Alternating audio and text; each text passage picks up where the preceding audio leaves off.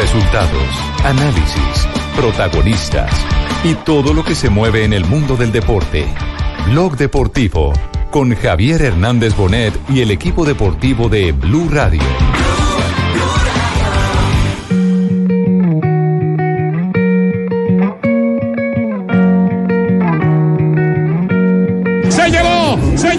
Tercera etapa, no hay nada que hacer. Viviani, Viviani, Viviani, Viviani, Viviani se la llevó. En la línea he perdido con un gran corredor, con un gran amigo y, y me pone más triste que feliz que, que sucedan estas cosas. Elia Viviani cuando Ackerman la tenía en la alforja. Conociéndolo como lo conozco, es una persona que, que nunca quiere hacer malo por, por las otras personas, entonces me, me pone también triste porque él merecía esta victoria. Se desquitó Elia Viviani, un sello muy personal del gran campeón olímpico, el italiano Viviani. Por eso no celebré, por eso no abrí la champaña, no tenía ningún sentido de, de celebrar cuando un amigo sé que está triste porque había ganado de la mejor manera y, y creo que era para que lo celebrara. No hay mejor homenaje para el genio Leonardo da Vinci que esta pintura. Creo que en, estos, en estas llegadas tan complicadas es imposible no tocarse con otros rivales. Esperemos conseguir una real victoria en este Giro de Italia.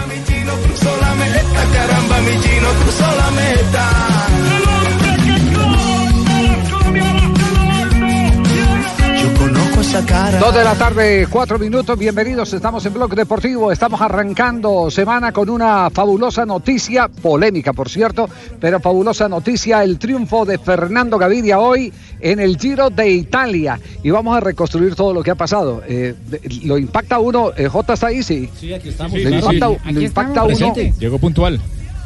Así, Agoga también está, sí. Claro, aquí ¿Sí? estamos. pues. Bueno, no, fue, un, fue una etapa eh, agridulce para mí, porque pues es un Sí. compañero al cual admiro, Javier. Y, ¿Por, por qué no reconstruimos lo que pasó? ¿Por Sí, qué no reconstruimos lo que pasó? Mire, Eh, empecé- aquí está el relato de Rubencho en el momento en que Viviani llega a la raya de sentencia. Se llevó, se llevó la tercera etapa, no hay nada que hacer. Viviani, Viviani, Viviani, Viviani, Elia Viviani se la llevó.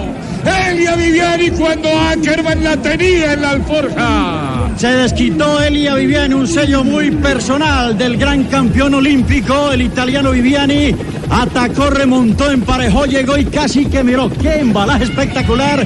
Cómo lo levantó a Ackerman en el final, se veía ganador y faltando 10 metros lo pasó a este campeón olímpico italiano, Elia Viviani. Sexta etapa de Viviani en los Giros de Italia. No hay mejor homenaje para el genio Leonardo da Vinci que esta pintura. Este Bueno, cuadro hasta, que hasta ahí, hasta ahí. hasta- todo el mundo pensaba en el triunfo de Viviani. Hoy tenemos que. Después tuvieron que decir que era un falso positivo, Sí. ¿cierto? Mm. Sí, que era un falso positivo. di- digamos que fue como un triunfo por ventanilla. Es como cuando uno se gradúa por ventanilla. Triunfo por o menos. ventanilla. Sí. ¿Qué fue, el, eh, Jota, qué fue lo que pasó? ¿Qué fue lo que pasó de, de- del desarrollo eh, real de la etapa a la sentencia de los comisarios? eh, ¿Qué argumentos salieron a flote? Bueno, mire, el, el- el tema es que la etapa estaba diseñada para que se diera una llegada al sprint.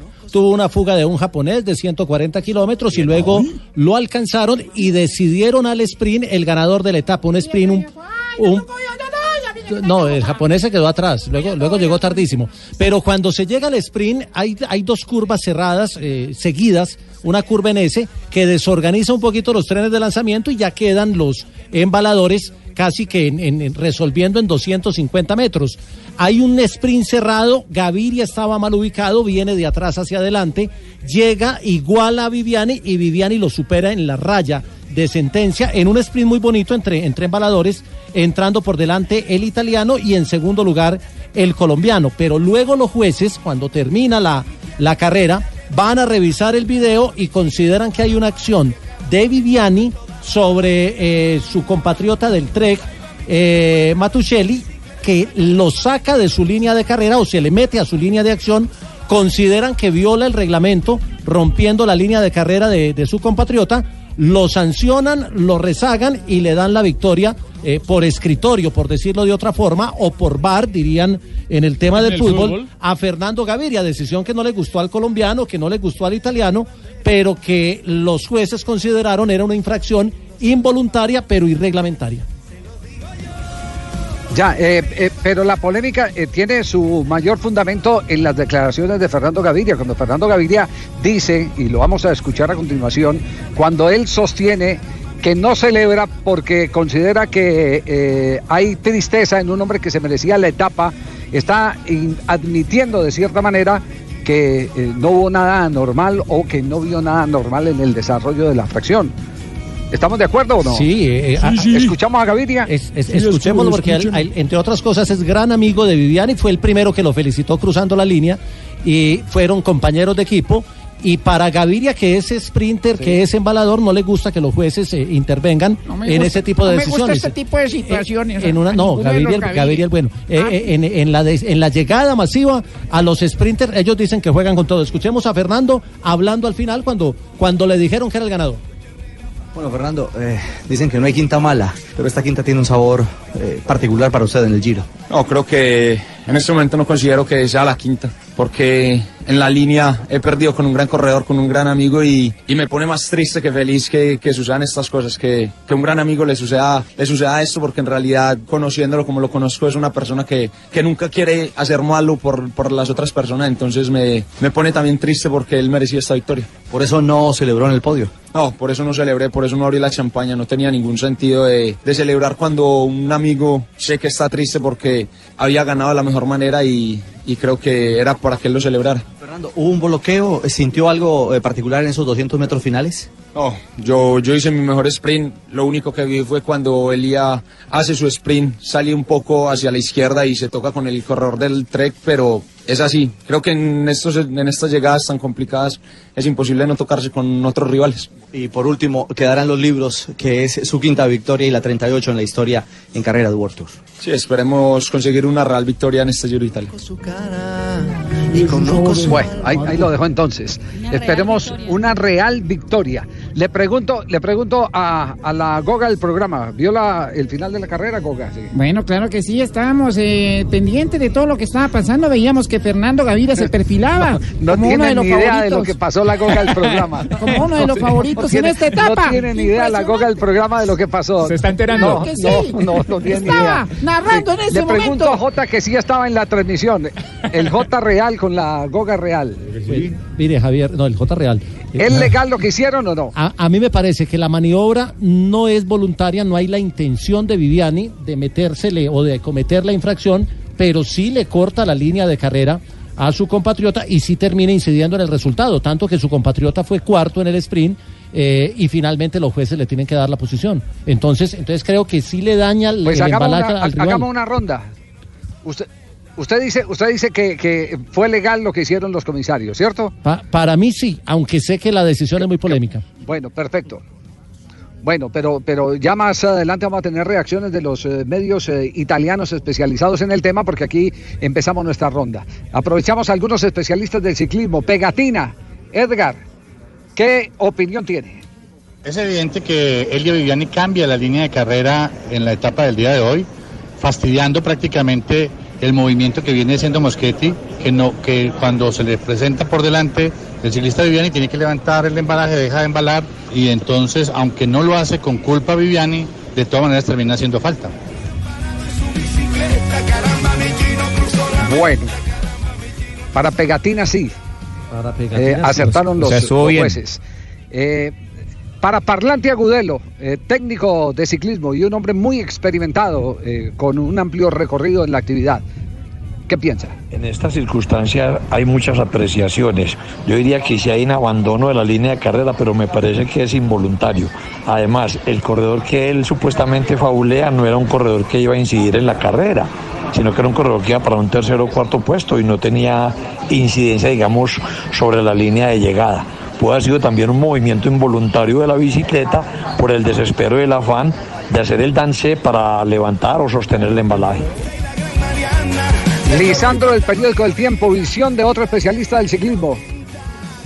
Yo creo que es, es, es justo lo que pasó hoy en el Giro, la descalificación en la etapa del italiano Elia Viviani, pues en- hubo una irregularidad en el embalaje, él se tira hacia la izquierda como lo podemos ver bien en el, en el video y cierra Mateo Mochetti, por eso es que el Trek va y reclama. Considero que los jueces que son tan estrictos en estas carreras vieron ese video ante la reclamación del Trek y es justo ganador Gaviria. Así Fernando haya dicho que es muy triste ganar así, pero pues el reglamento es el reglamento y uno no se lo puede pasar por la faja. Justo ganador Gaviria, justo fue la eliminación de la etapa de, de Elia Viviani y pues es una jornada más del ciclismo colombiano en este Giro de Italia. Bueno, y el pensamiento de Chemo Quirós, otro de los seguidores del ciclismo, especialista en el tema. La verdad que para mí sí hay falta, lo que pasa es que la falta no es tan sensible cuando uno está viendo la carrera en directo, pero luego la repetición lo ve. Elia Viviani se va hacia un lado y, y le intercepta el camino a- al corredor que va por su izquierda. No solamente no conserva su línea, sino que también interfiere el trabajo del corredor que va a su lado. ¿Cuántos están con usted, JJ? Entonces, únicamente pegatina. Che, che muy pegatina y, y parlante siempre lleva la pegatina.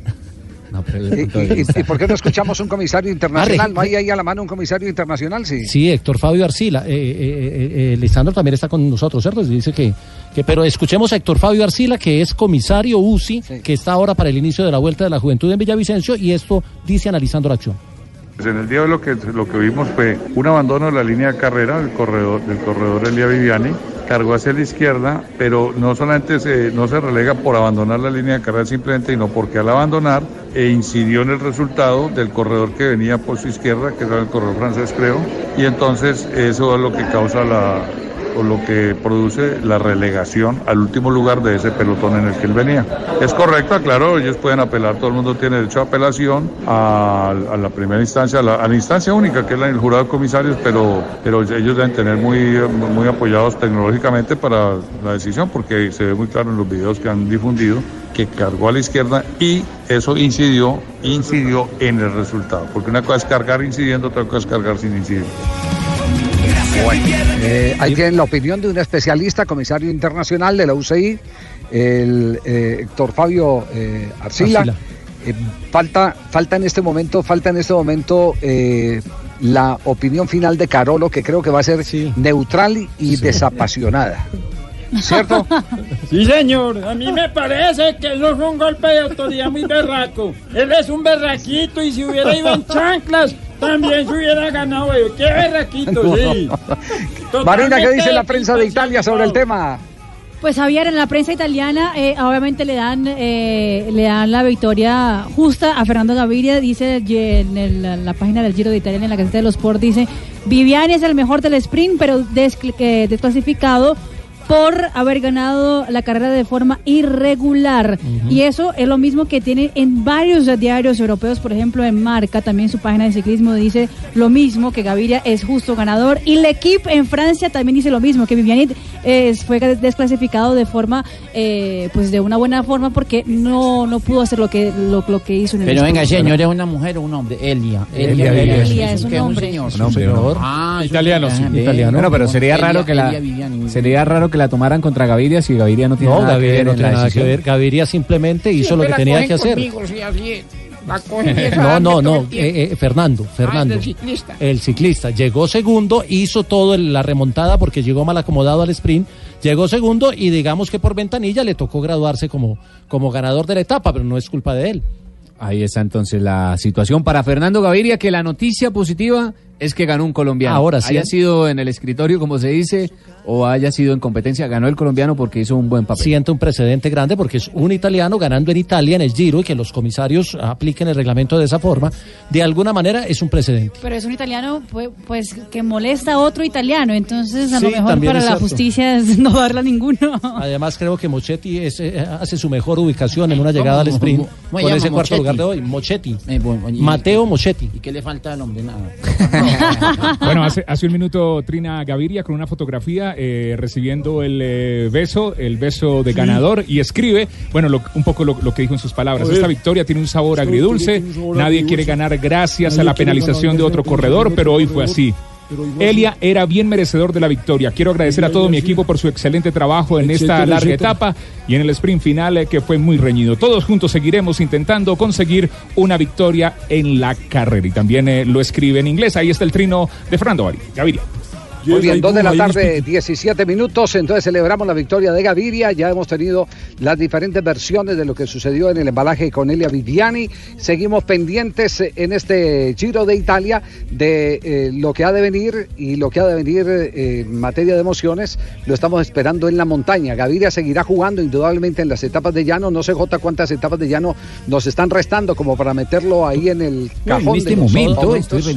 No, toda la semana, toda la semana tenemos. Toda la semana, toda sí, toda semana. la semana. Mañana son 235 kilómetros. Hay un terreno un poquito ondulado, pero es igual etapa para los sprinters. Lo mismo pasado mañana. Ya tendremos el fin de semana la cronoescalada que ya, ya va a darle un orden distinto a la clasificación general. No pasan por Bucaramanga, Jotica, ya que pasan no, por, el llano. por Bucaramanga no, Pingo. Estamos en Italia. Pingo.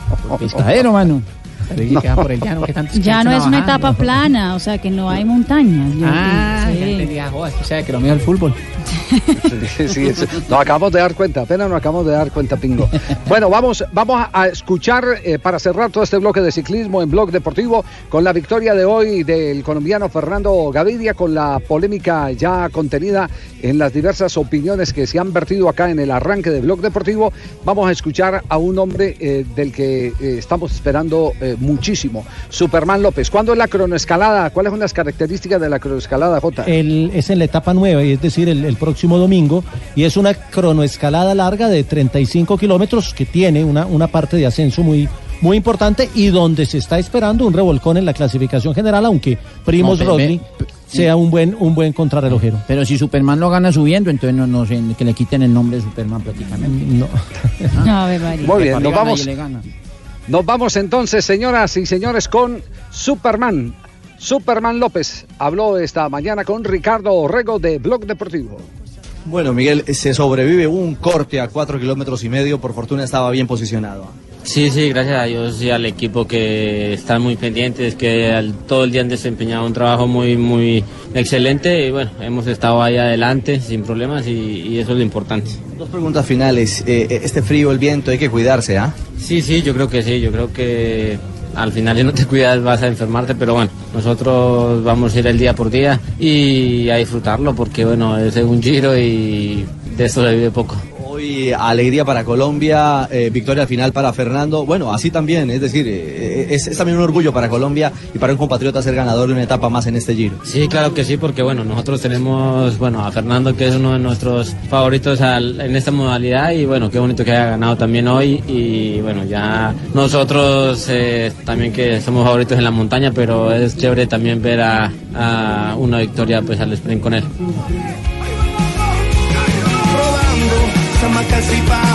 Ya estamos sobre las 2 de la tarde, 20 minutos. Estamos originando Blog Deportivo con la noticia del día, triunfo del ciclismo colombiano nuevamente en el Giro de Italia. Nos vamos a corte comercial, ¿les parece muchachos? Y volvemos porque hay picante. Ganó Millonarios y hay polémica en el triunfo del conjunto embajador por la actuación del señor Santiago. Así que vamos en un momento a eh, dilucidar todo lo que se dice sobre este tema. Sí, ¿qué, qué dice Tulio? No, no, no, no, es que el árbitro que nos pitó eh, en el Pascual, no, también es para analizar la situación, nos perjudicó a nosotros. Claro, ¿Ya habló con. Zanabria el tema no no? Eh, ahora más, ahora más tardecito, no está nervioso por ahora. Sí, está nervioso Sanabria. Bueno. Sí, sí. Después de comerciales, entonces eh, desenredamos esa madeja, Tulio. ¿yo? Bueno, señor. Bueno, muy bien, perfecto. Corte comercial, Blog Deportivo en acción a esta hora en Blue Radio. Blog Deportivo en Blue. Blog Deportivo en Blue.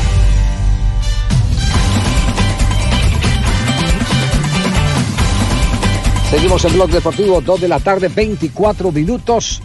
Todo el mundo se quejó del arbitraje. Se queja Tulio, se queja Pinto, se quejan los jugadores de Millonarios, se quejan los jugadores de América de Cali, eh, se quejó Sanabria, ¿cierto?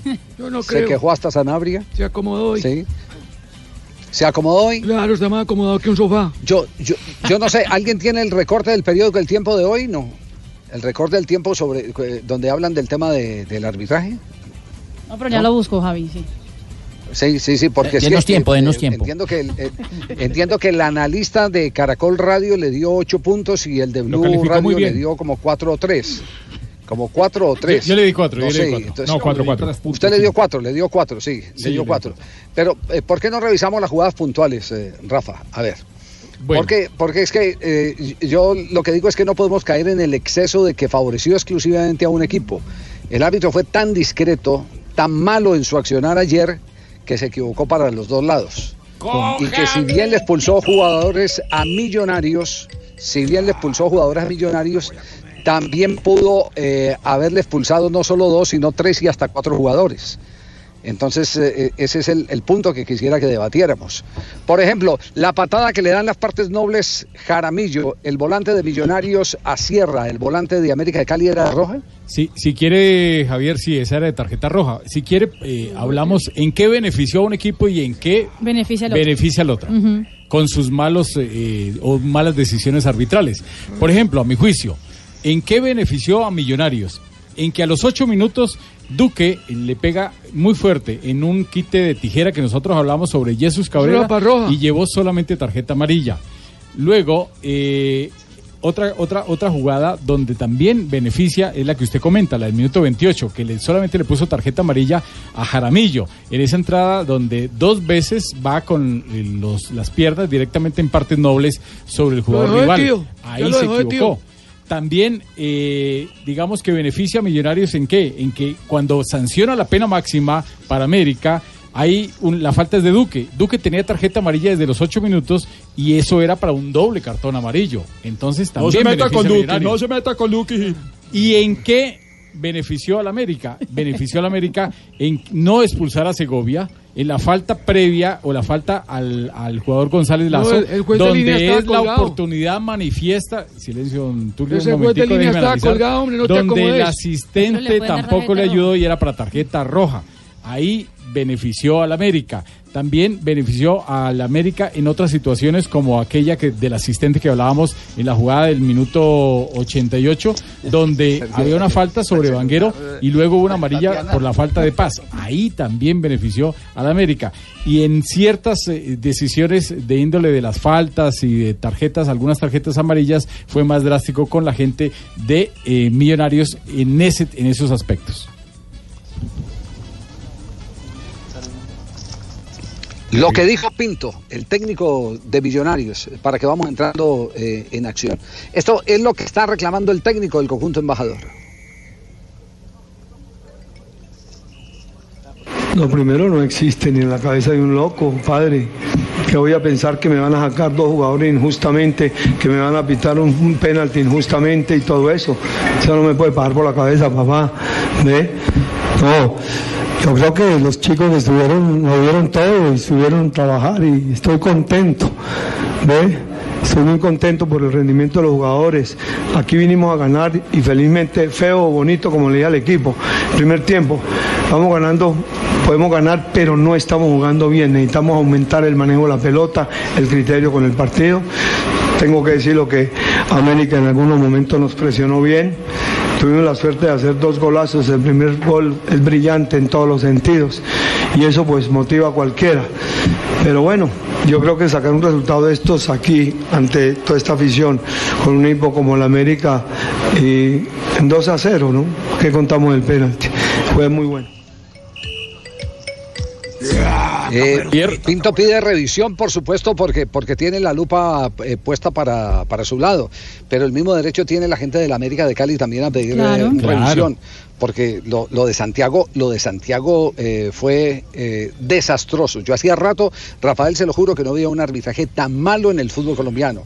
Por eso me aterra que a algunos le pongan ocho puntos. Me aterra que a algunos le pongan no, ocho no, puntos. es preocupante, y, eso y es sabe que, preocupante. y- y eso, Oiga, que, Rafa, eso, esa- eso, eso que me faltó, que la expulsión de Felipe Román, eh, para mí no es eh, eh, tarjeta roja. Él de pronto debió ser expulsado en la primera parte, porque se acuerda que en el análisis que hacíamos era que Román cometía muchas infracciones. Ayer en la estadística daba que siete, tar- siete faltas para América y 13 para Millonarios. Hoy me tomé la tarea en el primer tiempo de comparar y fueron ocho para el de la América cometidas y 14 de Millonarios. Ah, sí vio. Sí, pero permítame, eh, porque hubo algo que, o alguien que marcó la diferencia en el partido, que se llama González Lazo. Y está en este momento en directo con todo el equipo de Blog Deportivo en Blue Radio. Dentro, dentro, dentro, dentro, dentro, dentro, dentro.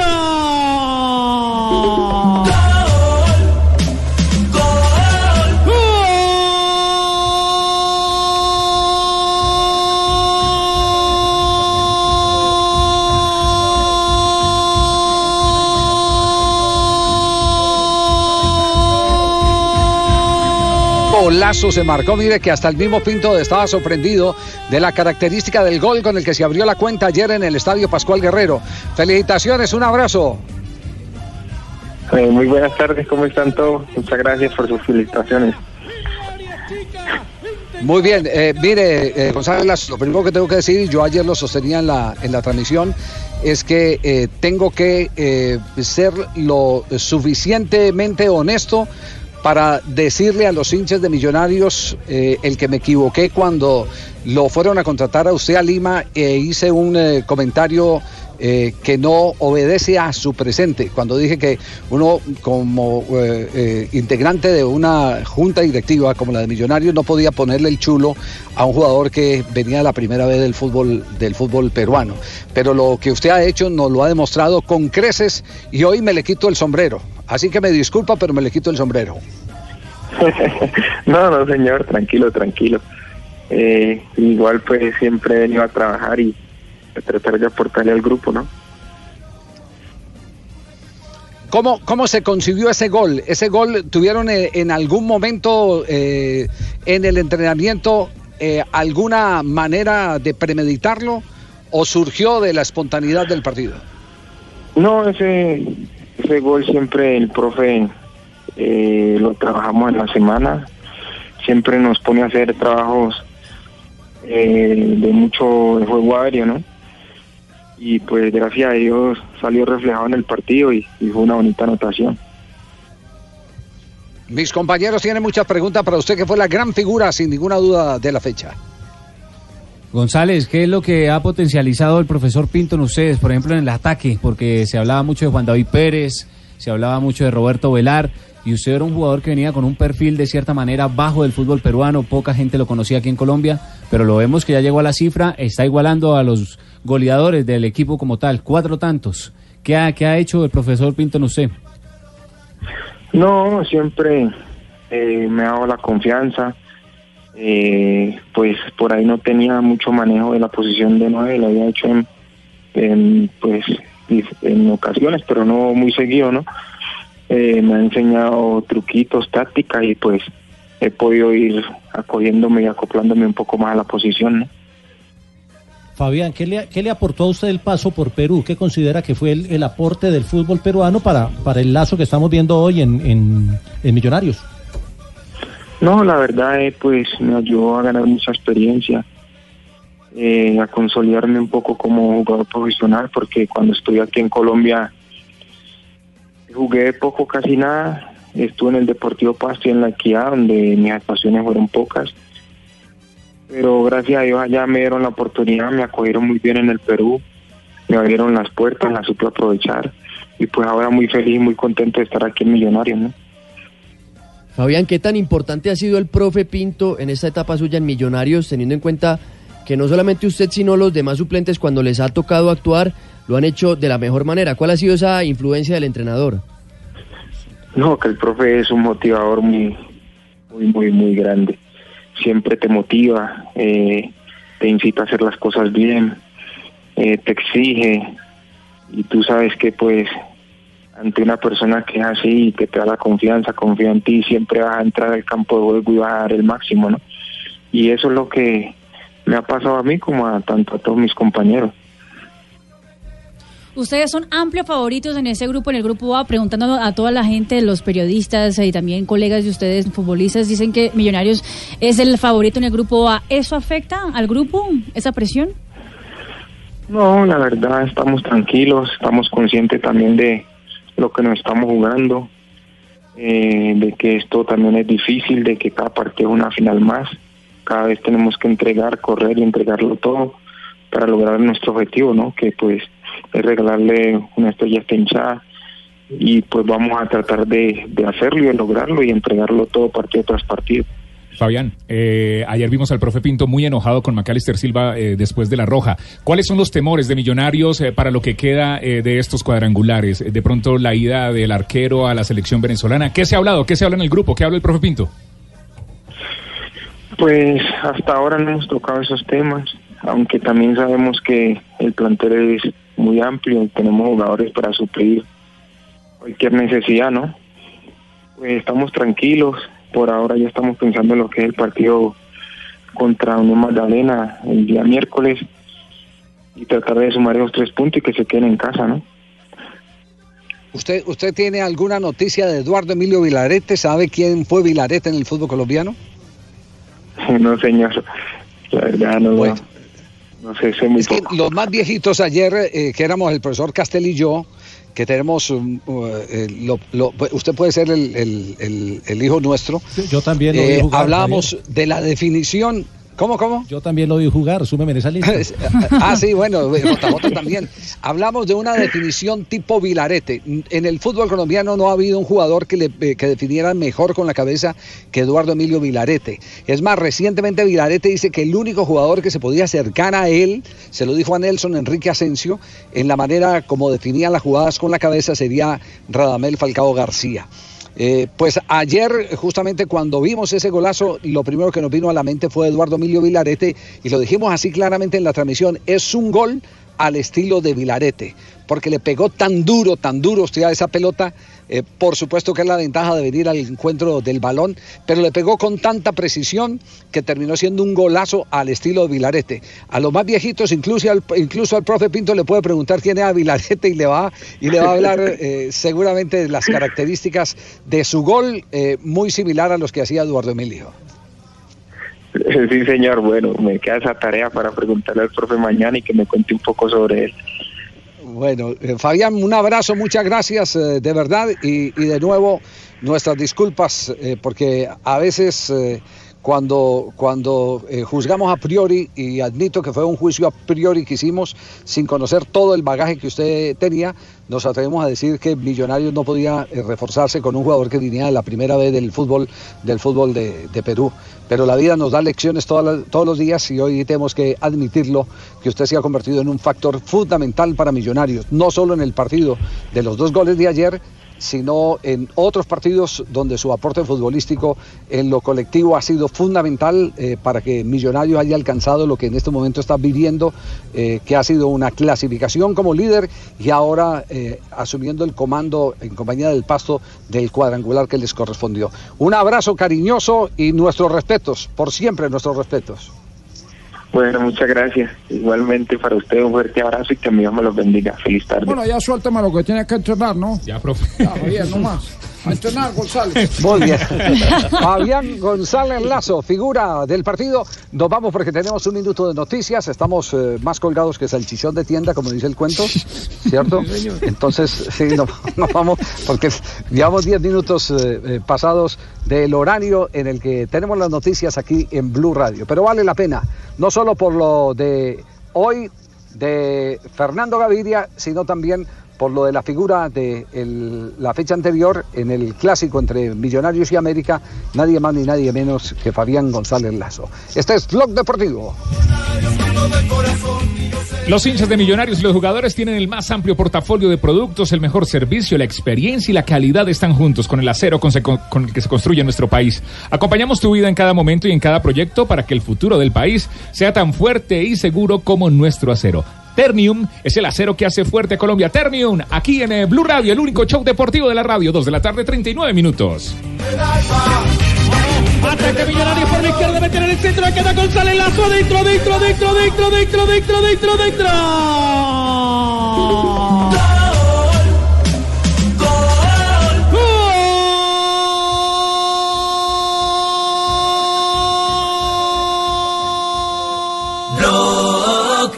Deportivo en Blue. Blog Deportivo messa con le mani è in favore del Chievo Verona proprio di fronte alla panchina di Mimmo Di Carlo. Bene, dobbiamo dire il Chievo Verona in fase difensiva in questa serata, almeno relativamente ai primi 39 minuti di gioco, è stata anche abbastanza sfortunata. La formazione veneta in occasione del gol segnato da Napolitano con quel pallone che ha schizzato ripetutamente. Dos de la tarde con 44 minutos en el territorio colombiano y esto es relato en italiano porque se está jugando la Serie A Marina y en ese momento están ganando, están perdiendo o están empatando los del Inter de Milán, uno de los grandes. Inter de Milán en este momento haciendo su parte en la Liga Italiana. Estamos en la jornada número 36, ya cerrando la jornada 36, de que es la antipenúltima jornada del calcio italiano. Inter, Inter 1, Kievo 0. El gol fue de Politano al minuto 40 de juego. Ya estamos en el minuto 43 de la primera parte en este eh, en la Serie italiana. Que hay que decir que con la victoria parcial hasta el momento el Inter de Milán está volviendo a la tercera casilla del calcio con 66 puntos, dejando el Atalanta de Dubán Zapata en la cuarta casilla, aún clasificando a zona de Liga de Campeones en territorio italiano. En Italia, ese es el panorama que tenemos en Italia y tenemos Pregunta la y pregunta. pregunta del profesor Sanabria. Así es. Cójame el pito. Y Rafael Sanabria el La lunes. pregunta- Cójame el pito ya. Me encanta cómo me presentas. ¿Sí le gusta, profe? Sí, me gusta mucho. ¿Qué es la lo que- pregunta es la siguiente. La pregunta no sería lo mismo sin esa presentación, ¿verdad? Sí, no sería lo mismo. La gente en, la- en la- en las Rafa, calles se ¿verdad, abraza. que, Ra- ¿verdad, Rafa, que cuando va en las calles, que cuando va en las calles y lo ven, le cantan con el pito, ¿verdad? Sí, le mandan saludos a Tibaquirá. En un partido de. La pregunta del día de hoy. En un partido de fútbol, un jugador sale sin avisar y cinco minutos después vuelve al terreno de juego sin permiso del árbitro. ¿Qué se hace? ¿Qué se hace? En Ah. un partido ¿Qué de fútbol, un jugador sale sin avisar y cinco minutos después vuelve al terreno de juego sin el permiso del árbitro. ¿Qué se hace? ¿Qué se hace? Roja e indirecto. nada, no pasa nada. Tarjeta amarilla simplemente o amarilla e indirecta. La gente está votando 923 votos. Pueden seguir votando en arroba blog deportivo en Twitter. Roja indirecto un 23%. Nada un 9%. Amarilla, la más alta hasta el momento, un 47%. Yo y voté. amarilla indirecto un 21%. Marina votó. Yo voté por las por la tercera.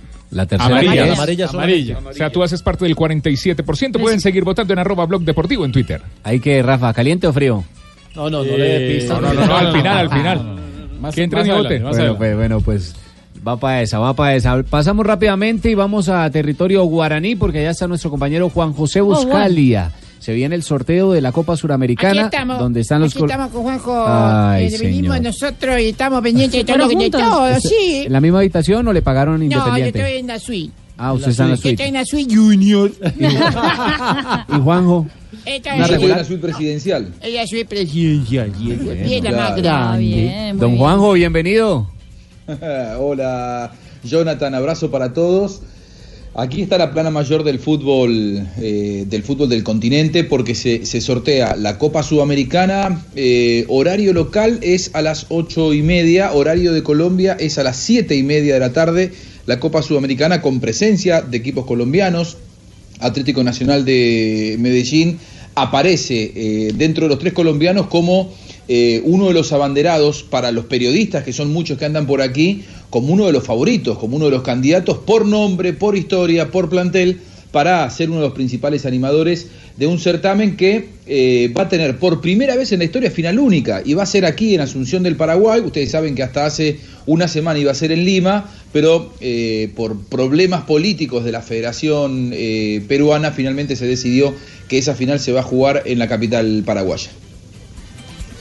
Ah, qué bueno. Entonces recordemos rápidamente los equipos colombianos que estarán participando, sobre todo ya en Copa Suramericana, Marina, porque en Copa Libertadores ya no tenemos ninguno. exactamente. La Copa Sudamericana, los equipos que estarán eh, pendientes del sorteo son Río Negro, La Equidad, el Deportivo Cali y el ah, Nacional y Tolima. Nacional y Tolima, exactamente, recordando que hay uno de Barranquilla no quedó clasificado para ninguno de los, de los dos torneos. Nacional y Tolima en un bombo y los otros tres en el otro. O sea que se podrían dar cruces de, de equipos Totalmente. colombianos. Claro, Nacional y Tolima en un bombo porque clasificaron A mí me directamente de no Copa Libertadores. tombo. A mí me hace el favor No, no, y no, no bombo me falta respeto.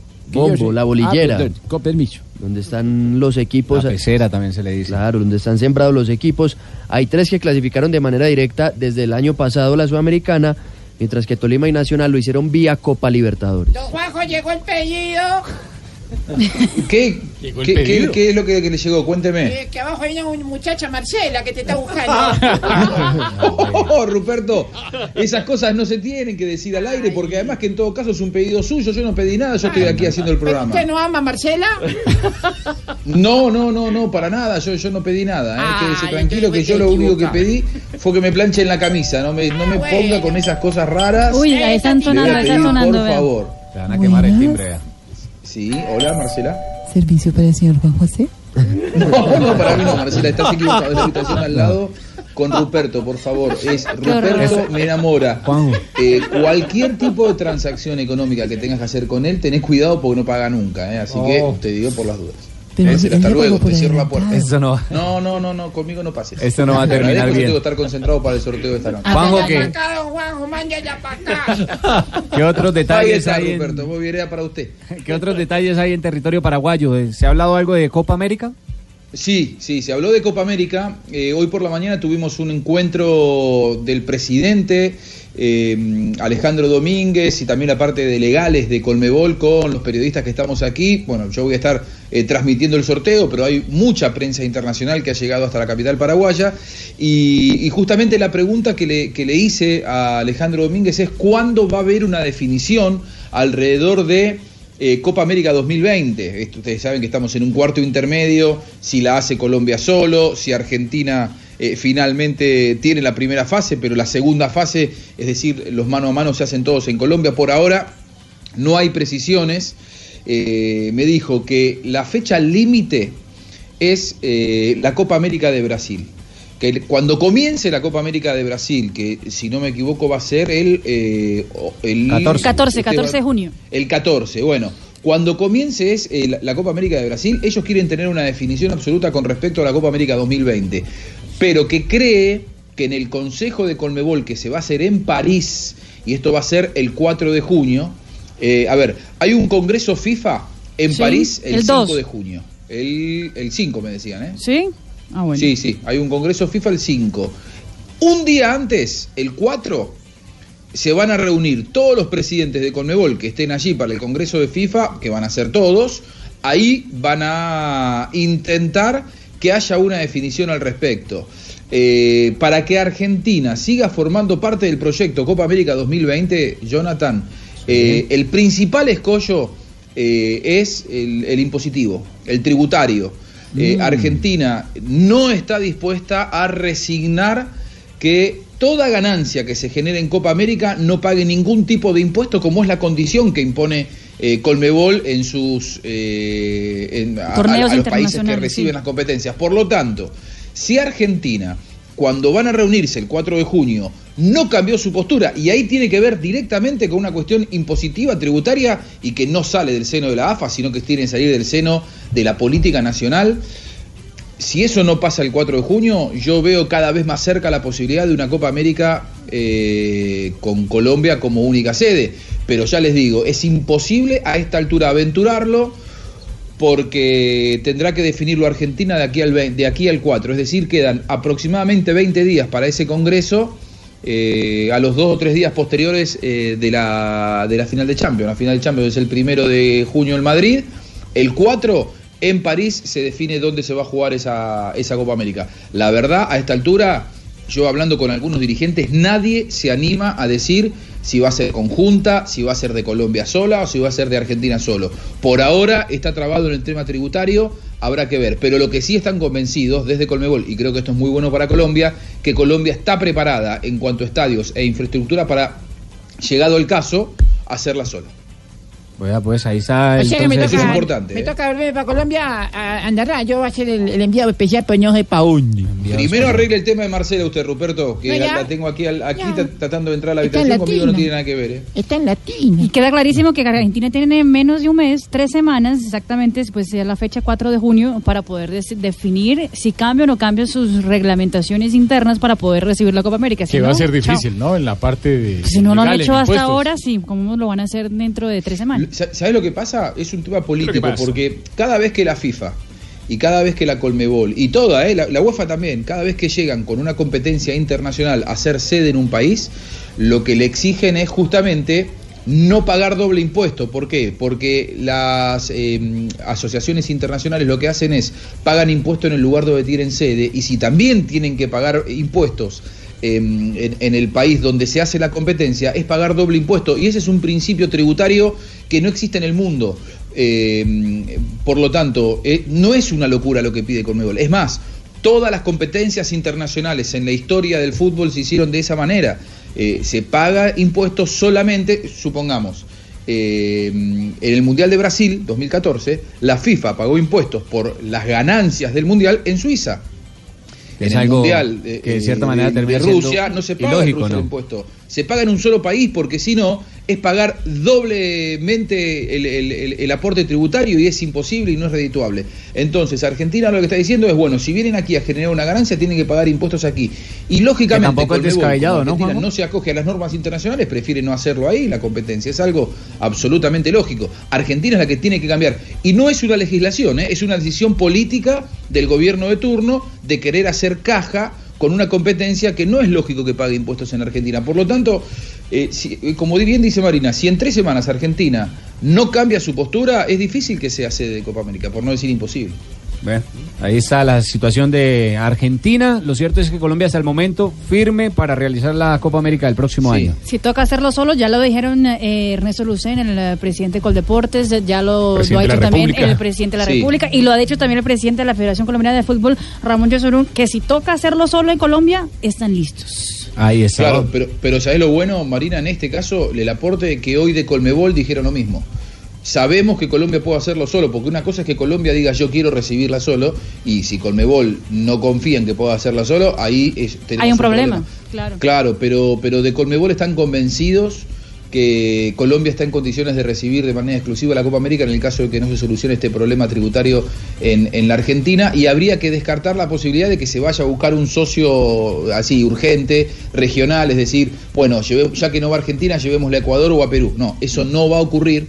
Eh, y también se habló hoy que la candidatura de Río de Janeiro para recibir próximas finales continentales a partido único está cada vez más fuerte. Eh, eh, el gobernador de Río de Janeiro quiere ofrecer el Maracaná para que se juegue la final de la Copa Libertadores 2020, lo cual sería extraordinario. Pero bueno, todavía falta eh, que, que pasen algunos, algunas situaciones legales y tienen que hacer toda una preselección, entrega de pliegos. Pero me parece que eh, Río empieza a ser gran candidata para recibir a la Libertadores 2020. Ahí está. Bueno, Juanjo, seguimos conectados desde Paraguay con toda la información de Puma sorteo Latina. que se llevará, señor. Ah, va a estar Juanfer Quintero hoy, ¿eh? ¿Va a estar Juanfer Quintero como gran invitado. Me había olvidado de contar. Representante de River, ¿no? En el sorteo. Sí, va, va a haber cuatro representantes. Una del fútbol femenino, Vanina Correa, argenti- arquera de la selección argentina, que próximamente va a estar en el Mundial de Francia. Eh, va a estar Roque Santa Cruz, eh, goleador paraguayo, Paraguayo. figura de Olimpia. Va a estar Nelson Aedo Valdés, goleador paraguayo, figura de Cerro Porteño. Iba a venir Pedro Jeromel, pero finalmente perdió la combinación, el, el zaguero de gremio no llega. Y me parece que es la gran figura invitada, Juan Fernando Quintero, va a estar sacando eh, las bolas, la- las bolillas en el, en el sorteo de Libertadores. O sea, mañana en exclusivo en Blog Deportivo. ¿Quién- Muy bien, quién, Juanjo. quién va a estar sacando las bolas? Juan Fernando Quintero. Para encargado. Jonathan, si en vivo y en directa. Sí, claro, de tomar las balotas, irlas balota, sacando para ver cómo van quedando los Yo grupos. quiero ir. Los No, no, no, quédese por allí, quédese por allí. No he escuchado de Chermitan por allá, ¿no? No, Sherman no va a ir. Tranquilo, no, Pingo. no, Sherman no viene, no, no, en este caso ¿qué no. tal te espuma latina? Dep- depende cuánto se van a meter. Vamos, si puede No, haber River Boca solo. en la próxima instancia de la Libertadores. Se puede dar. Y sabés que hoy, hoy hubo un ensayo, siempre hacemos un ensayo, todas las tardes eh, previas hacemos un ensayo. Se dio River Boca en, el, en el ensayo increíble, las caras. Y, y- y otro clásico que se dio, que era el que se podía dar, es eh, Inter contra Gremio. Ah, buenísimo. En los, en los octavos de final de la, de la Libertadores eh, se van a sortear 16 avos de Sudamericana, porque hay todavía 32 clubes, y octavos de final de Libertadores, en donde se dio River Boca ya a partir de octavos e Inter eh, Gremio a partir de octavos de final, lo cual eh, hay un morbo especial. Yo creo que la gran cantidad de periodistas que hay, especialmente de Argentina y de Brasil, mucho tiene que ver con esto, con estos dos duelos que pueden llegar a darse. Y hablando de morbo, ¿no hay balotas frías? Sí, los calientes. No, no, no, no, sabés que, sabés que eh, uno cuando yo cuando empecé a hacer los sorteos hace ya varios años, lo primero que hice fue tocar las balotas a ver si esa- Claro, ese mito claro, era mito o era verdad. ¿Y cómo estaban? A ¿Frías ver o si era-?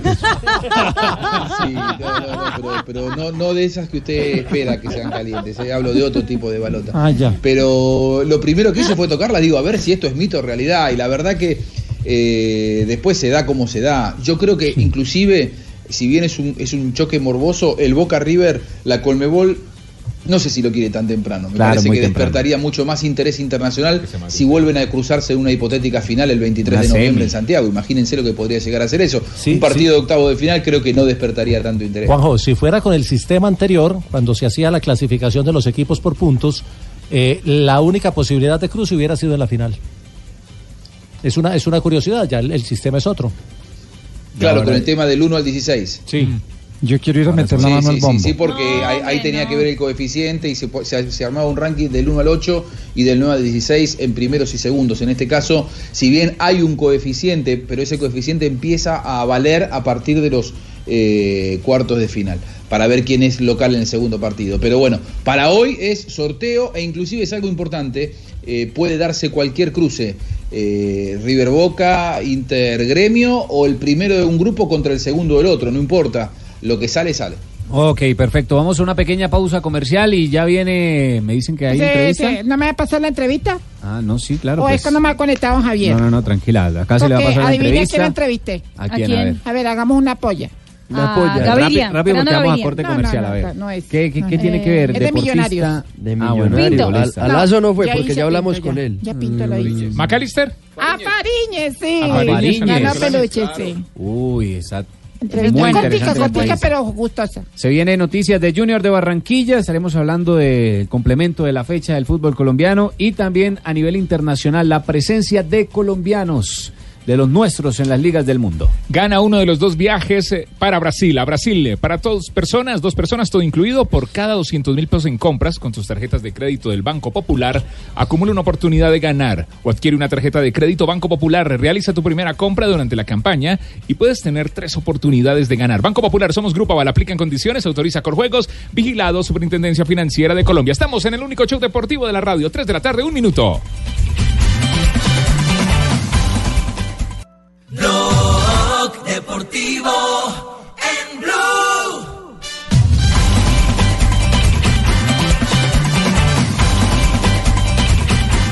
3 de la tarde, 6 minutos, seguimos en Blog Deportivo. ¿Vamos a hablar de Junior o más Eh, adelante? Ya ve, hablemos de Junior, pero la vaina está como. Pero hablemos también de Nacional, que No, fue el que le sacó el pero- empate a pero Junior. ya un, un empate ahí como, como barra. Estamos, estamos, estamos como mal, ya ve. Bueno, eh, hay preocupación en Barranquilla por el tema Comesaña. Ya son cuántos, tres partidos y no, Bueno, pero no no, gana. no me van a pedir milagros de un día para otro. Entonces, o sea, ustedes están pensando que entonces ahorita me van a sacar y que va a haber eh, y que va a haber Comesaña 10. Dos derrotas y un empate lleva hasta ahora Comesaña desde que volvió a Junior, aunque es verdad, está empezando, pero es la misma base de jugadores que dejó el año pasado cuando salió campeón. De hecho, ayer uno de los ausentes, Harlan Barrera, estaba en la tribuna viendo al equipo. Sí, estaba eh, con la camiseta de Junior, Sí. pero uno no entiende a Harlan Barrera, ¿no? Estaba muy feliz y muy contento. Ah, sí. Yo no estaría tan feliz con esa campaña tan mala que hizo en Argentina. Sí, Realmente. no le bien en Rosario Central. Si un jugador Pero- pretende, si un jugador pretende llegar a la selección Colombia, si un jugador pretende ser importante, tiene que a donde vaya sacrificarse y se le nota realmente que no, eh, que quiere volver al Pero Junior ayer otra podía vez. haber estado contento porque pues estaba bien Rafa. recepcionado por la gente del Junior, estaba... Sí. a ese pelado lo quieren. No anda bien Harlan sin Junior y Junior sin Harlan. Ese tipo de jugadores es difícil también, ese fútbol que raspa, ese fútbol que poco lo dejan pensar, es difícil para estos, ti- este tipo de jugadores adaptarse. Pero lo de Harlan empezó jugando cuando estaba el Patón Bausa como entrenador, después lo sacaron y, y le costó más volver, pero lo que pasó, lo que decían en Argentina que pasó con Harlan fue que antes de un clásico fue a hacerse un tatuaje, se le infectó y a partir de ahí no lo volvieron a tener en cuenta. Es lo que dice la prensa. allá. Bueno, pero Ahí está pintado. Pero, a mí me dicen que es más el rendimiento del jugador lo que, lo que afectó, pero Sí. es verdad. Hablemos del Junior de Barranquilla. Sigue abierto. Se dio terreno en condición de local. Claro, El equipo barranquillero, porque uno espera que esos equipos por lo menos hagan valer la localidad. Lo que pasa es que siempre se habla de la media inglesa, ganar de local, empatar de visitante, pero en los cuadrangulares y sobre todo en estos grupos tan parejos se van a dar resultados muy sorpresivos. El técnico Comesaña habló al final del partido y se refirió al empate ante Atlético Nacional. Primero decirle que quedo conforme con muchas cosas que hoy vi, que han sido mejoría para nosotros. No jugamos con, no jugamos con tanta ansiedad como el otro día. Me pareció que defensivamente tuvimos un muy buen trabajo y cuando hablo defensivamente no solo hablo de la línea de cuatro, sino que hablo de todo el equipo. Este, tercero, que sometimos de alguna manera a Nacional, que jugó toda la noche en repliegue, que intentó contraatacar y nunca, nunca pudo, no tuvieron opciones, ninguna opción de riego con Viera. El tema de los centros no, no fue una decisión, digamos, estratégica de nosotros de tirar centro, sino de cruzar balones. Este, pienso que Inestrosa hizo 25, 30 minutos muy buenos atacando a Palacio y me parece que los dos, de pronto más Inestrosa sintió el esfuerzo. Comesaña también habló sobre la necesidad de haber eh, ganado puntos en ese partido. Dice que querían haber ganado puntos. La verdad, siempre decimos lo mismo. Yo contento, yo hubiera querido ganar, como todos. Pero en este tipo de torneos, acá no es, son dos partidos, son 18 puntos, ¿ok? Vamos a ver qué pasa con Calito Lima. Y son, es todo tan parejo que cualquiera puede ganar de local o de visitante en cualquier lado. Pero me parece que, no sé, vi algunas cosas mucho más firmes.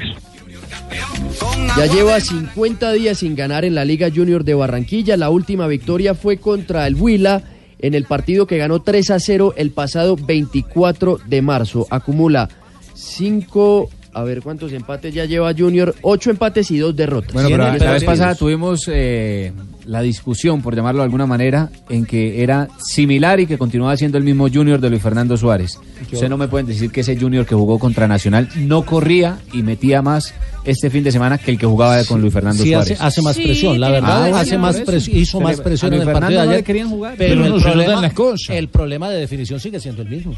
Y, hay- y hay un tema y es James Sánchez, por ejemplo, jugadores que eran de Comesaña, que siempre estaban presentes cuando él era el entrenador, con Luis Fernando Suárez fueron relegados y otra vez pues él quiere, digamos, poner a los de él. Y Quiere armar otra vez de su grupo. Exactamente. pero, pero sabe que Comesaña tiene razón en el tema matemático. Son 18 puntos. Aquí se clasifica con 11 o 12 a la final y ya sumó el primero. Le quedan 5 partidos Sí, para seguir sumando. sí, pero para mí son dos equipos grandes que los dos perdieron dos puntos. Sí, pero Sí, porque el- es que donde hoy haya un ganador pero- en el partido de Tolima Cali, ya, ya es una ventaja en un grupo Es tan una- cerrado. no, en un es una grupo ventaja para quién, porque es que si, si No, pues, estás obligado gane, a ganar, si gane. estás obligado a ganar en casa para hacer los nueve y buscar algo por fuera, Nacional arrancó bien porque arrancó algo por fuera.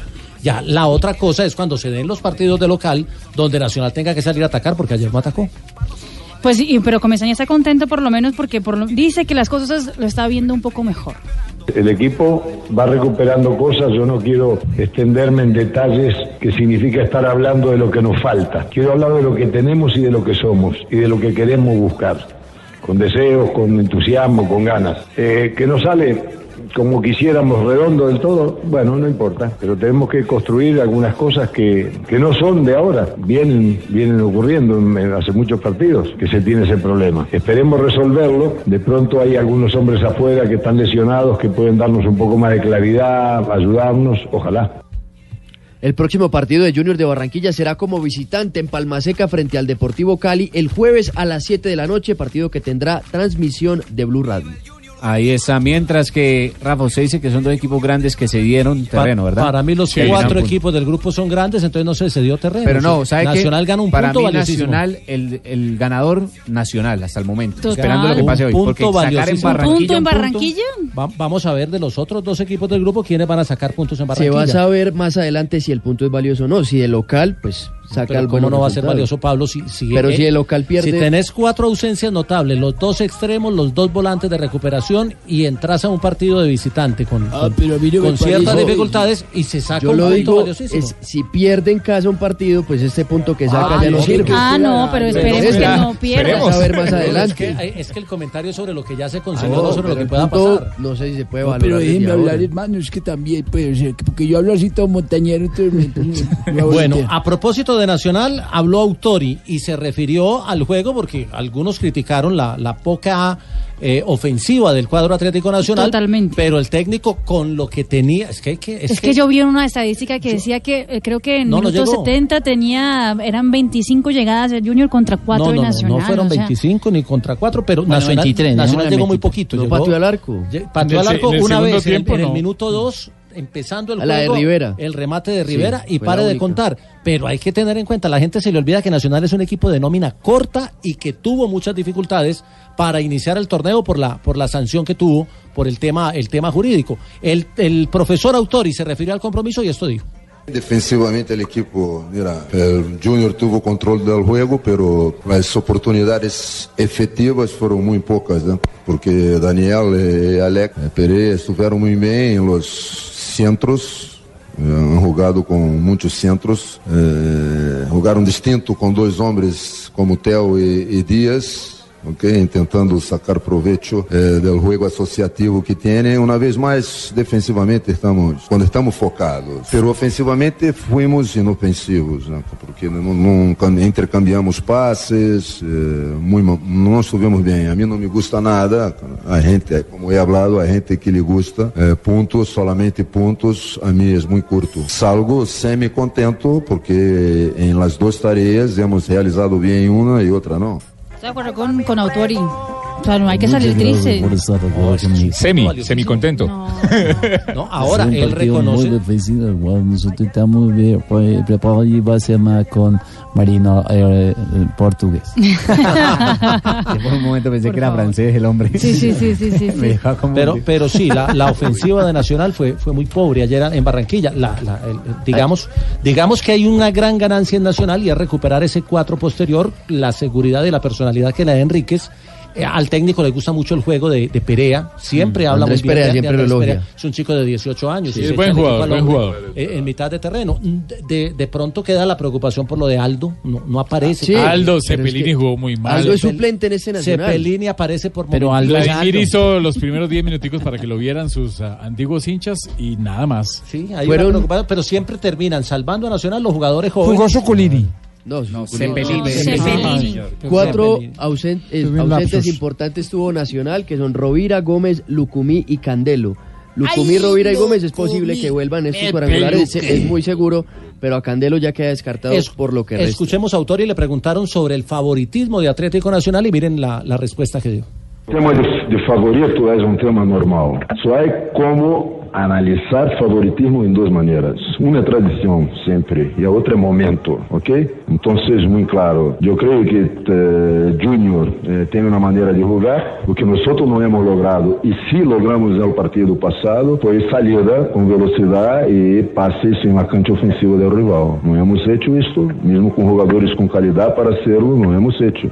E aí só, pero sufriu. Hoje, o futebol, mira, não, não alcança uno ter solamente o balão. Hay que tenerlo com, com efetividade. E Júnior sempre é característica tenerlo. Pero la maneira como nosotros eh, no- nos quedamos na cancha, nos ubicamos, e por isso é valorado um montão o trabalho de Pereira e de Aldo, mesmo Aldo fora de sua característica, praticamente não hemos, porque eu não me acordo de Rosser haver hecho uma tajada em mano a mano. E este é o jogo que a mim me encanta de Júnior, né? porque tem um jogo associativo em el pasillo central muito forte. Então, os dois partidos que hemos jogado a, a, acá, aqui, eh, tanto o primeiro quanto este, não han logrado. Então, se há que valorar. Pero, pero hay una realidad en Nacional ¿Cuál, Jota? y es que nunca va a tener el equipo ideal, el que el técnico, el once ideal de Nacional no O sea, se va a poder juntar. Como lo tuvo, como lo tuvo Osorio o como lo tuvo, no, Rueda no. ¿Sabe no. por qué? Porque cuando se recuperen los que están lesionados, ya se van a haber ido los dos laterales a Selección Colombia. Bueno, pero Sí, son- ya, ya para enero es muy, muy tarde ya. Antes de pasar No, por no, el estamos arbitraje. hablando de finales de mayo. Antes Ah, de hablar de los detalles del arbitraje, Rafa. ¿Cuál es la próxima fecha de Nacional, Pablo? Nacional va a recibir al Deportes Tolima también el jueves a las 8 de la noche en el estadio Atanasio Girardot. Transmisión de Blue Radio ese compromiso. Desde las 6:50 estaremos Estamos con los dos encuentros. Ese es el coco de nosotros. Sí, señor. Nosotros Sí, siempre le damos la vuelta allá y acá. Ustedes son el coco de Sí, ellos. señor. Mm, siempre que nos hemos encontrado la final les dejamos por fuera. Primero tienen que Primero atienden de- al Deportivo Cali hoy. Sí, señor. Al, al Cali lo vamos a difícil. atender hoy. Rafa, detalles del arbitraje este fin de semana, sobre todo en el juego Junior Nacional. Bueno, en este partido en el Metropolitano dirigió Carlos Betancur, árbitro del Valle. Él ya no tiene la escarapela FIFA, es buen árbitro. Este muchacho deberá, me imagino que recuperar su escarapela para este año. Él dirigió la final del campeonato anterior. A los 17 minutos se equivocó, le criticamos que las normas de ventaja hay que, es mejor dar la falta y no una jugada cuando la pelota va hacia atrás. Es más importante un cobro de tiro libre que vaya hacia el área ese balonazo, ese centro, eh, o un remate directo al arco que una norma de ventaja y confusa hacia atrás. Al minuto 42, no penal para Junior en una acción de Cuadrado y Teófilo Gutiérrez. No había posición adelantada, estuvo bien Cristian de la Cruz y la pelota dividida, la puntea el jugador de Junior Teófilo Gutiérrez, definió mal a mi gusto y el arquero termina eh, impactando, pero es una acción de simplemente inercia el contacto de los dos jugadores que van en direcciones eh, opuestas. Al minuto 65, la jugada más importante del partido, le pedía penal, o uno solo jugador le pidió penal al árbitro, fue Luis Díaz, en la acción donde va Bocanegra, le cierra el camino, eh, técnicamente pudo ser pena máxima, pero es una jugada muy difícil, muy complicada, eh, es una jugada aparatosa donde de viveza el jugador de Atlético Nacional le gana la posición metiéndole el cuerpo eh, con la pelota a, una distancia prudente, a una distancia de, de menos de un metro y viene también el choque y el contacto del, del jugador de Junior. El árbitro consideró que era una jugada normal, es de esas jugadas que si la da seguramente puede haber más eh, protesta, más eh, eh, puede causar más problema si da la pena máxima que no darla. Rafa, el juego del otro juego que tuvimos este fin de semana, bueno, el día domingo fue el de Millonarios que ganó en condición de visitante contra el América de Cali, pero dejó inconforme de cierta manera a Jorge Luis Pinto. Sí, sí, sí. El profesor Jorge Luis Pinto salió muy inconforme y también sabe que no me gustó que al profe Pinto, eh, él, todos sabemos quién es el profe Pinto para el tema ¿Lo del cuarto del árbitro? control del control del área. Entonces al profe hay que respetarlo al profe también, hay que saber hablarle a los técnicos, no solamente al profesor Pinto, a los Todos. técnicos y es un mensaje para los cuartos árbitros. Tienen que saber tratar un técnico, la presión que mantienen, todo lo que se están jugando, hay que saberles hablar. Y si usted es como cuarto árbitro, le estoy hablando en este caso al muchacho Luis Fernando Trujillo, a toda hora canzón, no se me salga, si se me sale lo llamo al central y lo hago expulsar. Entonces, ese tipo de cosas desesperan a cualquier ser humano. Eso no lo puede hacer un cuarto árbitro. Muy bien, Tulio, pues escuchemos lo que dijo el profe Pinto. No le gustó nada el arbitraje de Santiago Bismar. Son los partidos que tienen que mostrar los que quieren ser campeones. Con ocho o nueve ganarle al resto del mundo es una berraquera. Eso leía a los jugadores míos. Ustedes son unos berracos extraordinarios. Y ver lo que vi hoy, hacía años no lo veía en el fútbol colombiano. Pero vémoslo para decírselo al presidente de la DIMAYOR personalmente. Felicito a mis jugadores por la actitud que tuvieron, por los gestos que tuvieron de fútbol, de virilidad, de manejo táctico, que me parece que eso es lo que nos llevó a ganar un partido 2 a 0, porque lo otro no lo cuento. Ni, el- ni en el video voy a contar lo otro. Ahí está el profe Pinto. Nada, nada, nada conforme con ese arbitraje. Pero ¿sabe qué me parece que resulta ser incómodo, Rafa? Lo siguiente que va a decir Jorge Luis Pinto. Escuche, y se me hace que es incómodo porque es un personaje que alimenta el fútbol y que salga diciendo esto. Felizmente en Cali hay buena prensa, ahora muy independiente, ahora muy independiente. ¿Ve? Entonces, usted vio y ustedes vieron qué pasó. Yo no, porque muchos me tienen hambre para sancionarme, ¿no? Diez fechas sin poder entrar al estadio, me tienen que enseñar algo en la vida, como me metieron hace 10 años. Entonces no quiero entrar en polémicas. Quiero ver a mi equipo que tuvo oficio, que se entregó, que metió y que respondió de la misma manera que necesitamos hacerlo. Y eso vale y es más importante que cualquier otra cosa. Rafa, de cierta manera lo están cohibiendo también de que, de que digan lo que están viviendo, lo que sienten, porque todo el tiempo los están amenazando con una sanción. Sí, pero bueno, pero también te- los técnicos, a ellos saben a qué se exponen, igual los jugadores a que... Pero en sentido común lo que dijo Pinto está bien. Sí, sí, sí, digamos que, que- que lo dijo muy abierto, pero los técnicos también deben saber que no pueden criticar a las instituciones, no pueden criticar a los árbitros, así se equivoquen, porque si no eso les acarrea por reglamento una sanción. Lo que sí, don Tulio, puede haber una A ver. sanción es para el América. No, no, no, porque es que al sanciones. final, No, no, no, no, no. al final ¿Y del partido al árbitro? hubo, sí, lo tienen que sancionar también. Ah, al final bueno. del partido hubo inconvenientes en otra, ¿sí o contra no? de Millonarios de, con la tribuna, con la tribuna occidental que no dejaba que el equipo ingresara al camerino. Le tiraron absolutamente de todo. Hubo un policía héroe donde prácticamente como si fuera un arquero, atajó una bolsa con hielo y agua que le tiraron, iba para la cabeza del profesor Pinto. Entonces hubo Era muchos inconvenientes cabeceara. y muchos desmanes al terminar o cuando terminó el partido. No, no, no, vea. Al final del partido todo el mundo se me acercó un hincha ahí, Sí, ofendido. ¿qué, qué le dijo? Me dijo, vea, don Tulio, cada vez que animó aquel parco a eso pareja la película del Titanic. ¿Por Yo qué? digo, ¿por qué? Porque cada vez que allá en el Pascual ya todo el mundo sabe cómo va a terminar el partido. Por favor. No, yo le dije, no, no, no, llénese de paciencia, hombre. Ahora se viene el Deportivo Pasto, esperemos. Esperemos a ver cómo le da con Pasto. Duelo de perdedores. De... No, no, no, ah, bueno, no, ganador y perdedor. no, Pasto, ganador y por perdedor. favor. Lo que Exactamente. pasa es que Pasto, vamos a ver cómo le dan esta vez que está muy pequeñito, hombre. Hola, Jonathan, ¿usted qué dice que Tasto es pendejo? No, no, no, no, no, ganó, no, ganó. no, Si me- quiere le recuerdo los resultados. Me traicionó la memoria al mencionar No. al Deportivo que 3 a ganó 1 de muy bien visitante. con condición Ojibotao. de visitante, sí, en Santa Marta. Difícil resultado. Estos son los resultados, los recordamos. Unión Magdalena 1, Deportivo Pasto 3, América de Cali 1, Millonarios 2, Junior y Atlético Nacional 0 a 0. Y el Deportes Tolima, Deportivo Cali se jugará hoy a las 7 y 45 de la noche. Estaremos informando eh, en medio del debate eh, que tiene Vanessa de la Torre y Flavio Dos Santos con los eh, candidatos a la alcaldía de Bogotá. Ahí está. Hacemos una pequeña pausa y ya venimos. Continuamos aquí en Blog Deportivo. Vamos a pintar, vamos a pintar, Sebas. Aquí estoy con el, con el overall puesto. Eso. Queremos invitarle al aniversario número 20 de las tiendas del color Zapolín el próximo 21 de mayo. Atención, 21 de mayo para todos los pintores. Sebas, vamos a ir de fiesta. Vamos de un entonces me quito el overall y me Este pongo día la podrás pecha. encontrar descuentos en pintura Zapolín, marcas aliadas y muchas sorpresas más. Pinta, protege y decora tus espacios con Zapolín, la pintura para toda la vida. 20 años más cerca de ti, un producto Invesa, Zapolín.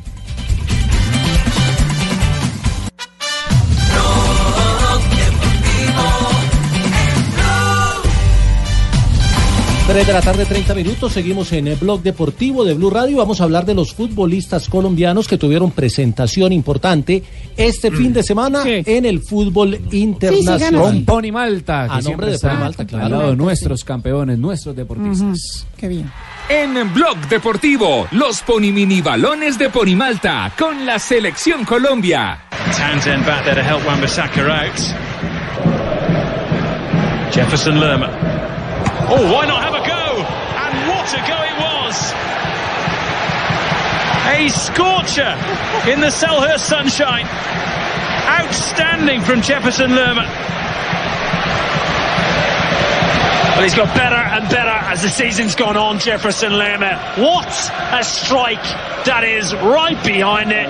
Only one thought in his head, touch, out of his feet, and he fizzes it right. Golazo de Jefferson Lerma, Pablo, con, con una acción de. El remate fue muy bonito, tal vez de los mejores goles del fin de semana en el Un bombazo el del colombiano en la Liga Premier de Inglaterra. En la última jornada, su equipo, el Bournemouth, cayó 5 a 3 frente al Crystal Palace, pero él llegó a su segundo gol en la temporada de esta Premier, en la que actuó en 29 partidos como titular y fue uno de los más destacados de su equipo en lo que fue pues el título del Manchester City en la Premier. 7.4 de calificación para Jefferson Lerma y como lo dicen los narradores de la Liga Premier de Inglaterra, ha jugado cada partido mejor el jugador colombiano, el mediocampista de la selección Colombia. También en Inglaterra, noticias de Jerry Mina, ¿no? Que finalmente estuvo en el terreno de juego en el Hola, empate. Después de un mes y medio volvió. En, en el empate de, mm, del Tottenham frente al Everton en la última jornada, aunque Jerry Mina eh, fue el peor calificado del terreno de juego con Ah. 5.4 de calificación, pero bueno, por lo menos tuvo sus minutos antes de la Copa América. El que no lo estuvo en ese mismo partido fue Davinson Sánchez, que sigue lesionado, no se ha podido recuperar y no, fue, no estuvo presente en ese empate del Everton frente al Tottenham. Y a propósito de jugadores eh, colombianos, el jueves es la reunión entre el Fiorentina y el Sevilla para saber si el equipo italiano hace uso de la opción de 15 millones de euros, que en eso tasaron el pase. El Va a préstamo haber reunión, ¿no? Sí, el Una jueves. reunión especial. Y, y todavía no se sabe si, si hacen uso de la opción o lo, o lo regresan al fútbol español. Pero creo que Muriel ha pedido a la Fiorentina que lo compren, que quiere quedarse en Italia. En el último mes tuvo un bajón y por eso estaban dudando los dirigentes de la Fiorentina, pero seguramente se van a quedar con él. Arrancó muy bien y después en el último mes solamente ha marcado un gol y fue por la Copa de Italia precisamente frente Al al Atalanta. Atalanta de Dubán Zapata. Y otro colombiano que regresó, ya que mencionaban a, a Jerry Mina, fue Johan Mojica, que Ah, no sí. actuaba desde el Mundial de, de Rusia contra Inglaterra en el partido de la Selección Colombia, el empate. Volvió ayer a jugar con el Girona después de 10 meses en el partido frente al Levante. Johan Mojica ingresó al minuto 71, pero su equipo terminó perdiendo y está prácticamente descendido, Descendido, sí. en la Liga Española. El equipo que se salvó del descenso, eh, también con participación colombiana en España, fue el Villarreal de Carlos Vaca que ganó, Vaca entró sobre el final, pero ya el Villarreal no tiene de qué preocuparse en la Liga Española. Hay, que mirar la lista de los 40 cuando la tenga el, el técnico de Colombia, porque son muchos los que estuvieron en, en el Mundial pasado que vienen de lesiones y que apenas se están recuperando. Lerma, Jerry Mina, Buen, eh, el mismo buen síntoma, cuadrado. por lo menos. Pero, pero sí los irá a tener en cuenta con... con Eh, A sí, Mojica, pero a Mojica vamos- sí lo tiene A mucho en cuadrado yo creo que también lo va a Eh, tener. eh, 15, hay jugadores eh, referentes eh, que son 15, eh, 15 vamos a dar la lista de los 40. El 15. Pasado mañana. Eh, sí, 40 Es que el jugadores. 15. eh, vamos a hacer seguimiento. Actualmente Seguimiento. estamos con cuatro jugadores, cuatro Sí. arqueros. Ah, sí, claro. Eh, Estamos probando la fútbol reacción. local. Así es. Aprovechemos eh, para hablar precisamente de la selección Colombia y sobre todo de la Federación Colombiana porque se amplía el patrocinio de uno de los que siempre ha estado allí. Qué bueno. Bavaria con cerveza águila. Exactamente, cuatro años más apoyando a las selecciones Colombia y hoy habló el profesor Queiroz, fue algo muy corto, pero esto dijo el estratega portugués. Hoy estoy muy ilusionado y con muchas ganas para que la decisión que estamos haciendo para el futuro no sea buena, sea ótima para todos. Entonces, eh, estoy muy confiante porque, eh, en la verdad, hoy, eh, eh, si solos temos, tenemos muchas eh, potencialidades y muchas posibilidades de hacer bien, juntos lo vamos a hacer mejor, seguramente. Entonces, gracias por el apoyo al fútbol eh, y un voto de muchas felicidades a todos eh, los aficionados de fútbol y claro a todos los colombianos. Seguro que vamos a hacer lo mejor para traer mucho honor y mucha felicidad a los aficionados de. Gracias. Eh, muchas gracias a todos, de verdad estoy muy contento. He estado, este, eh, por fin entra otro patrocinador. Eso quiere Sí, decir estaba con Otro renueva. Ah, Sí, qué bueno, sí. qué Cerveza. Águila, deliciosa. Oh, perfecto, entonces eh, nos van a poner al día. Muy bien, eh, profe Queiroz. Y otro jugador al que me imagino que le está haciendo seguimiento, que usted ya tuvo también una convocatoria, es Wilmar Barrios, que se consagró campeón con el Zenit de San Petersburgo en el fútbol de Rusia. Ya lo había hecho en la jornada anterior, pero el festejo fue este fin de semana después de la victoria que consiguieron. Contento de hacer parte de este triunfo, es importante para mí en lo grupal, en lo personal y bueno, eh, disfrutarlo al máximo. Esto no se ve todos los días, así que bueno, salud por todos los fans del CENI. Oh, creo que primero que todo la confianza que me dio el grupo al llegar, el cuerpo técnico, creo que fue muy importante para la adaptación eh, en lo personal, así que bueno, con los días fui cogiendo la idea que quería el cuerpo técnico, lo que era el modo de juego del fútbol ruso y bueno, con el pasar de los partidos me sintiendo mejor. Llegó para el final de la temporada, para el remate, y fue titular en 10 partidos con el equipo ruso. Puso la foto en eh, su Instagram, eh, William Barrios, con campeones, con la medalla y con el eh, trofeo. eh, pero increíble cómo lo quiere en la selección Colombia, porque hay mensajes de Fabra, mensajes de Carlos Sánchez, de Davinson Sánchez, eh, de. Jorman, eh, Jorman Campuzano. Y el mío los, ¿Ah, suyo también? ¿Usted también escribió? ¿Qué le escribió, No, profe? ¿Qué le escribió? Pero por el Está- interno. no sé, estoy muy contento, muy feliz. Eh, lo vi ahí celebrando Sí. y saltando. Parecía más, eh, saltaba más que una pulga con hipo, pero saltaba. Por favor. Muy bien, profe. Síganse riendo y no pasen Ya vayamos con la entrevista. La información de los colombianos, de mi selección Colombia y los colombianos en el exterior con los ponibalones de Ponimalta en Blog Deportivo, el único show deportivo de la radio.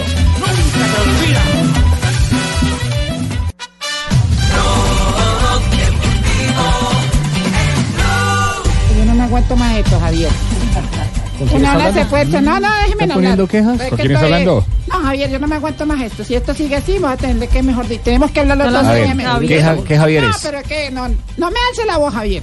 Uh, ¿Con quién está hablando usted? No, no, no. Oiga, A mí no me respete. parece Está justo tan que brava. uno trabaje, que Negrita, haga entrevistas y no le pasen aquí el trabajo a uno. Negrita, estamos al aire. ¿Con quién No, está no, ¿Con quién está ¿Con hablando? quién está Ya, hablando? dejemos así, Javier. Hasta luego. Chao. ¿Con qué Javier? ¿Con Javier Hernández? Javier Hernández. Ah, el chicharito.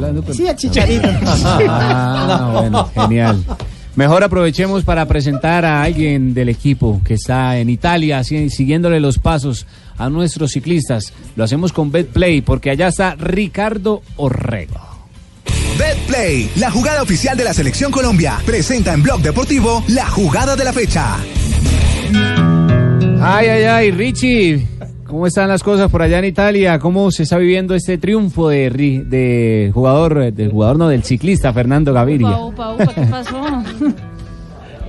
Señores, eh, buenas noches, bueno, buenas tardes en Colombia. Aquí ya es una noche bastante fría, además bastante lluviosa también la, la que tenemos en Orbetelo, donde ha terminado eh, la tercera etapa del Giro. Eh, en la apertura de nuestro blog deportivo J eh, hizo una, una clara exposición, un muy claro análisis justamente de lo que ha significado este día de locura, eh, con la descalificación de Viviani, con la victoria sin celebración de Fernando Gaviria y, todo lo que esto representa. Lo cierto es que a, esta hora y, mañana para Europa, esta noche seguramente eh, tardecito en Colombia, los medios europeos, sobre todo los españoles, los italianos, perdón, van a hablar de El Caballero Gaviria.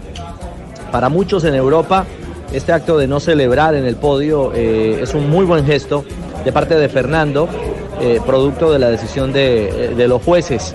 Eh, digamos que ha sumado puntos, como decimos popularmente en Colombia, a raíz de esa, de esa decisión el, corredor, el sprinter del equipo UAE de los eh, Emiratos Árabes.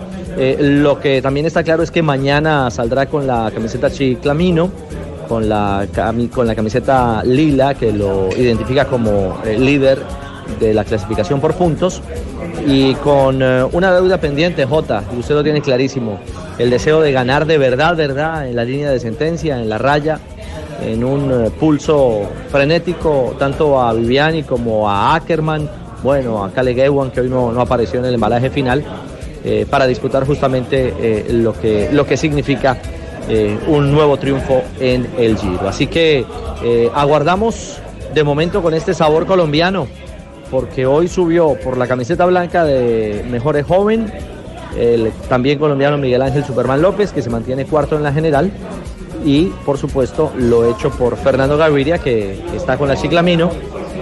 Eh, a ver y por cuántos días, porque seguramente Gaviria terminará las etapas de terreno llano, de opciones para los embaladores, y se retirará pensando, por supuesto, en el otro gran evento en su mira, que es el Tour de Francia. Eh, eso queríamos compartir con ustedes en, en la noche eh, de hoy aquí en Italia. Eh, cualquier novedad se las estaremos comentando. Ojo que Superman López nos contó que este frío, sobre todo el, de, el, el día de hoy, la lluvia de ayer, le han afectado un poquito. Tiene, tiene, es algo constipado, una pequeña gripa, pero se la están controlando, eh, por supuesto, con sumo cuidado al líder, al capo del Astana, que es una de las cartas para pelear por el título general de este Giro de Italia. Así que los dejamos, señores, porque este Giro ya tiene sabor colombiano y nos sigue ilusionando a todos. Chao, chao. Qué bueno, gracias Richie. Qué bueno Richie, muy bien. Estamos con betplay.com.com, donde están todos los deportes para apostar. Es muy fácil, regístrate, recarga tu cuenta en cualquiera de los 24 mil puntos supergiros y su red en todo el país. Haz tus jugadas y prepárate para ganar en Betplay. Autoriza con juegos Betplay. El Giro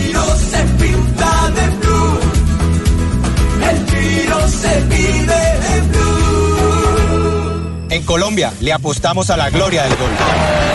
A los que dejan todo en la cancha para ganar el set. O a los puntos en el último segundo. En Colombia apostamos en BetPlay, la plataforma de apuestas deportivas más grande del país, en la que puedes recargar tu cuenta en los más de 24 mil puntos de chance, su red y supergiros en toda Colombia. Haz tu jugada en betplay.com.co y comienza a ganar. Betplay, apuéstale a tu pasión. Autoriza con juegos.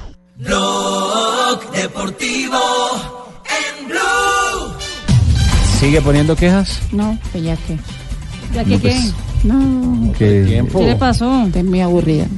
Me dijo que iba a hablar con el doctor Gallego, que mejor Sí. dicho, que iba a poner quejas, que se iba... No, ya hablé con el doctor Córdoba también. Ah, ¿también? ¿También? ¿Y qué le dijo el Que doctor la Gallego? entrevista en este preciso Ah, momento. ok, listo, entonces pasémosle la entrevista en ese momento. momento. Bueno, ahora sí.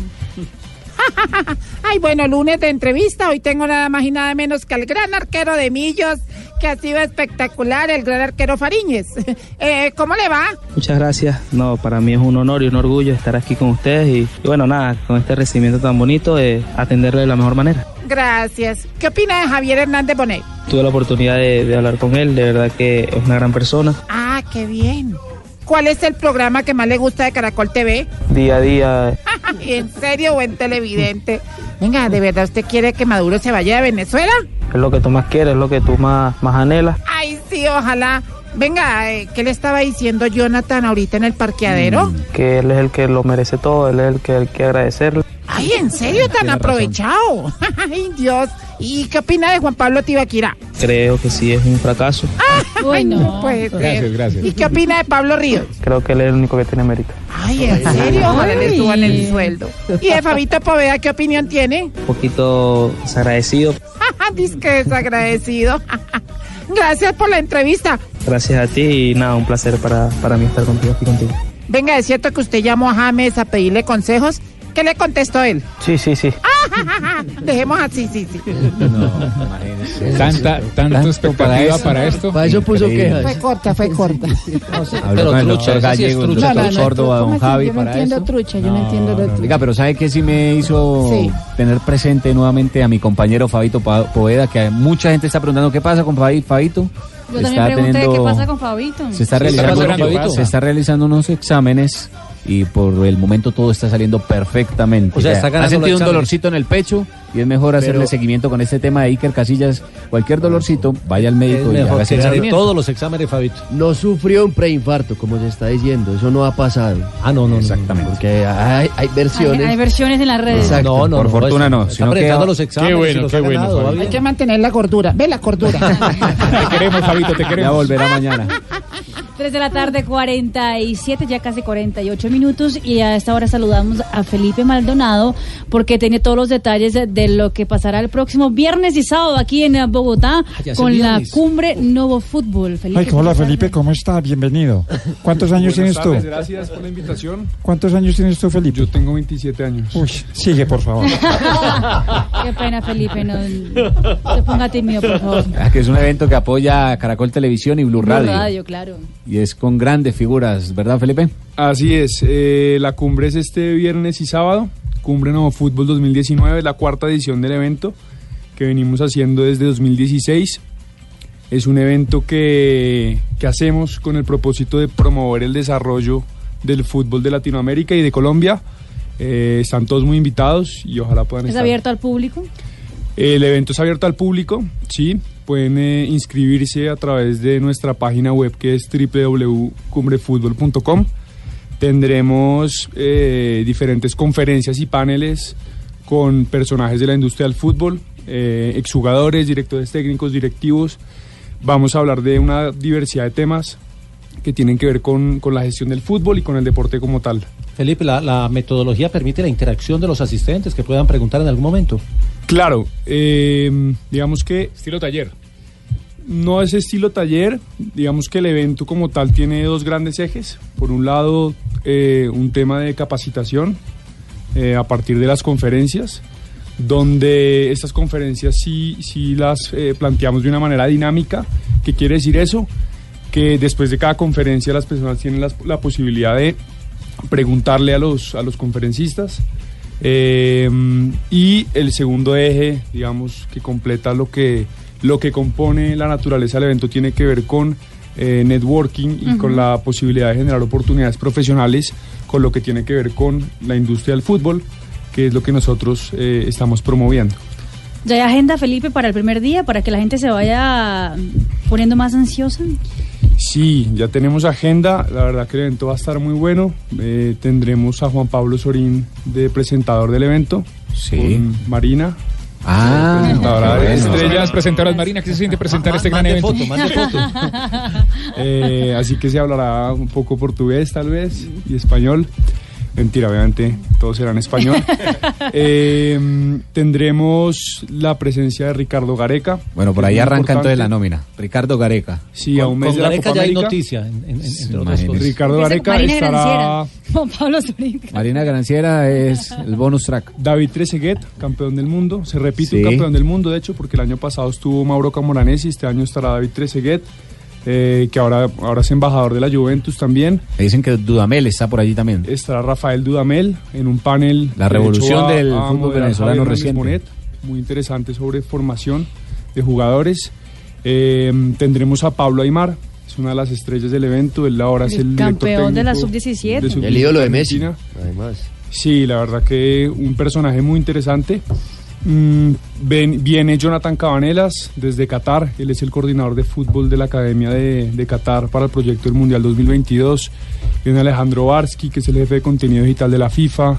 eh, Gustavo Silikovic, gerente general de River Plate.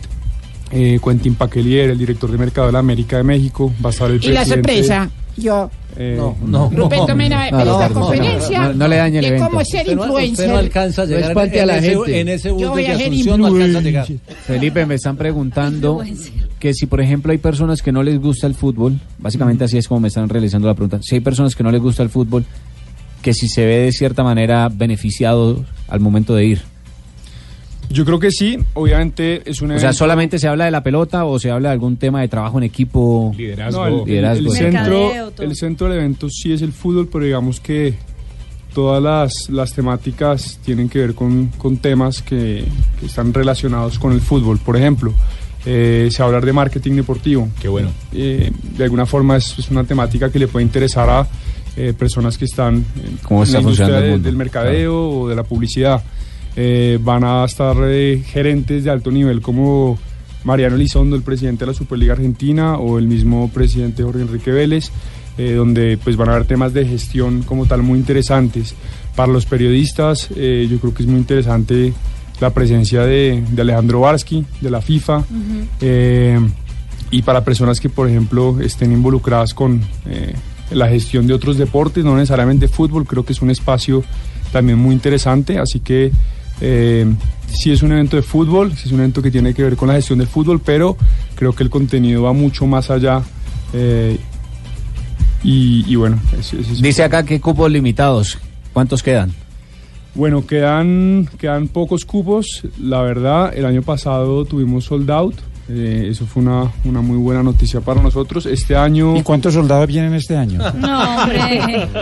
Sold out. boletería agotada. Sold Ah, out. Ah, Sí. ah, yo dije, no, ni. Sí, el, el año Qué pasado por primera vez, esto- este es el cuarto evento y el año pasado por primera vez eh, se agotaron las entradas. Este año eh, ojalá vuelva a pasar lo mismo porque la verdad nos encanta ver el auditorio lleno. Eh, quedan, quedan todavía cupos y como les contaba al principio, en cumbrefutbol.com pueden inscribirse. 17 y 18. 18, o sea, ya es eh, fin de semana que viene. El viernes y el sábado. Exactamente. Viernes y sábado desde las 9 de la mañana en Compensar de la Avenida 68 vamos a estar. eh, jornadas completas. Muchos preguntan que si va a haber eh, una acreditación, si va a haber una acreditación para los que... Y va a haber Se bar, patrón, mismo. va a haber bar. ¿Perdón? Se entrega ahí mismo. Se entrega ahí mismo, sí. Eh, va a haber un tema sobre el bar, ahora que me, Oye, me sí, recuerda no, muy no interesante. tienen, no tienen que se lo administre o yo puedo ser el A ver, hombre, que esto es serio. Yo también soy Eh, serio. va a estar Jorge Ramírez, el fue árbitro FIFA, no sé si Rafael Sanabria lo recuerda. Eh, No lo recuerdo en este Ramírez, momento. Árbitro FIFA. Sí, duró un año como árbitro internacional y del Quindío. Sí, y ahora es 4.5. árbitro VAR de la MLS. eh, y vamos a tener un panel con Tito Puchetti y con Fabián Vargas. Hola, amigos. Todo lo que tiene que ver con el VAR. Bueno, ahí está entonces la invitación. Es que nada más empezar por Ricardo Gareca, Rafael Dudamel, Marina Aymar, Granciera. Marina Granciera. Granciera. Felipe, muchísimas gracias. No, a ustedes por la invitación y nos vemos el viernes. Ahí está. Imagínense. Ahí voy a estar de crack. Y hablamos, Rafa, la respuesta para la pregunta del día. Cójame el pito y Rafa La pregunta del día de hoy. En un partido de fútbol, un jugador sale sin avisar y cinco minutos después vuelve al terreno de juego sin permiso del árbitro. ¿Gané? ¿Qué se hace? ¿Qué se hace? Roja ¿Qué se e hace? indirecto, un 23%, nada, un 9%, amarillo un 48%, amarilla e indirecto un 20%. Han votado 1.353 personas en arroba blog deportivo en Twitter. Gané, gané, gané. La respuesta es... Igual, no es roja indirecto porque así amarilla sea para salir y amarilla para entrar no se acumulan. Solamente Claro. se da una tarjeta amarilla. Amarilla, entonces Pero nada tampoco porque tiene, debe tener algún castigo porque el jugador debe pedir un permiso para salir o para entrar al campo de juego. Am- les valgo el que dijo amarillo, amarilla como Marina. 48% de las Porque personas. se da 48 no tarjeta amarilla, se da tarjeta amarilla si la pelota no está en movimiento. Sí. Claro. Pero si el jugador reingresa o ingresa nuevamente al campo de juego con pelota en movimiento, se da un tiro libre indirecto aparte de la tarjeta amarilla donde iba el balón en ese momento. 3 de la tarde, 56 minutos. No se notó que ya la bucera, ¿no? Mande a revisar el pito, Mari. Hacemos una corte comercial y ya regresamos aquí en Blog Deportivo.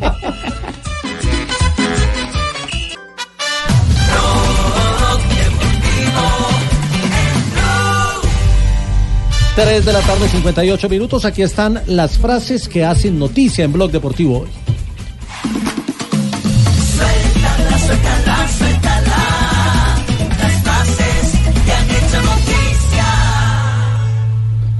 Las frases que son noticia. Hazard, jugador del Chelsea, dice, ya he tomado una decisión. Se lo dije al equipo hace un par de semanas. Y aparentemente se va para el Real Madrid, ya lo pone el equipo, eh, vestido de blanco Eden Hazard. Mauricio Sarri, el técnico del Chelsea, dice lo siguiente, me gustaría mucho quedarme en el Chelsea, pero no estoy seguro. La siguiente frase la hace Pochettino. Ganar la Champions cambiaría la percepción del Tottenham. Y Diego Simeone también habla sobre su hijo Gio. Dice lo siguiente, me encantaría, me encantaría te- traerle, pero aún tiene que crecer. Me encantaría traerle al equipo, al pero aún tiene sí. que crecer. Dani Alves dijo, Neymar al Madrid aún tiene contrato con el PSG. Eres demasiado bajito, le dijo Cristiano Ronaldo a Florenzi, un jugador de la Roma, en el partido entre Juventus y ese equipo. Roma terminó ganando 2 a 0. La siguiente frase la hace Koulibaly. Gracias por dejarme esta, esta frase. Le cayó Koulibaly, jugador del Nápoles. No he hablado con nadie del Manchester United. Mira Cassette, jugador del Arsenal. Ir al Barcelona. Ja, ja, ja. Mejor no opino. Zlatan, el jugador sueco, dijo, creo que deberíamos quitar el bar y jugar sin él. Hasta el momento no ha dado No estoy de solución. acuerdo, no. Y Arjen Robben. Y esto dijo Arjen Robben. Ah, bueno, Está, sí, mira ahí vos. está, resucitó. Ha resucitado. Estaba en la tira. ¿Dónde estaba? Estaba con Acá Marcela. estoy, me hubiera gustado, me hubiera gustado tener dos o tres títulos más, dijo Arjen Robben en el Bayern Múnich, pero esto es fútbol. Con Pep Guardiola hubiera sido mejor, lo echo de menos. Ahí están las frases que fueron noticia el día de hoy.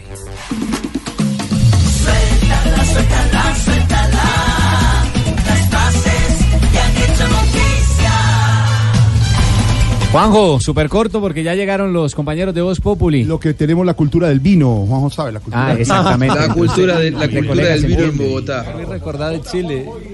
En Chile nos, nos aprendimos un poco de la cultura La del vino. cultura del vino, ¿cierto, Juanjo? En Concepción aprendimos bastante, tenemos que seguir aprendiendo en Bogotá, pero bueno, siempre es una buena oportunidad para tomar del Aquí pico. te también. enseñamos la cultura del- Eh, del guaro, Juanjo. Hablemos. Hablemos del Mundial de Hablando 2030. del 2030. Eh, bueno, hoy habló Alejandro Domínguez y dijo que la suma de Chile a Argentina, Paraguay y Uruguay eh, le hizo muy bien a la candidatura, que fue un relanzamiento muy importante, que él tiene buenas expectativas de que dentro de 11 años se pueda hacer el Mundial aquí en nuestro continente, y además que dijo, con esto de que el Mundial va a ser de 48 equipos, probablemente ya a partir de Qatar 2022 se vienen las postulaciones masivas para organizar el Mundial y dijo, miren una cosa, Gran Bretaña está pensando en que su candidatura sea conjunta, ya no solamente Inglaterra, sino sumar a Escocia, a Irlanda del Norte y a Gales, y lo mismo sería con España, Portugal y, y esta es la gran novedad, Marruecos, lo cual lo transformaría España, Portugal, Marruecos en el primer Mundial 2030 en dos continentes, porque Marruecos, si bien está muy próximo a España y a Portugal, a la península ibérica, está en el continente africano. Por lo tanto, me parece que se viene una tendencia mundial de eh, eh, mundiales ahora con 48 selecciones, pero con varios países como para poder albergarlo.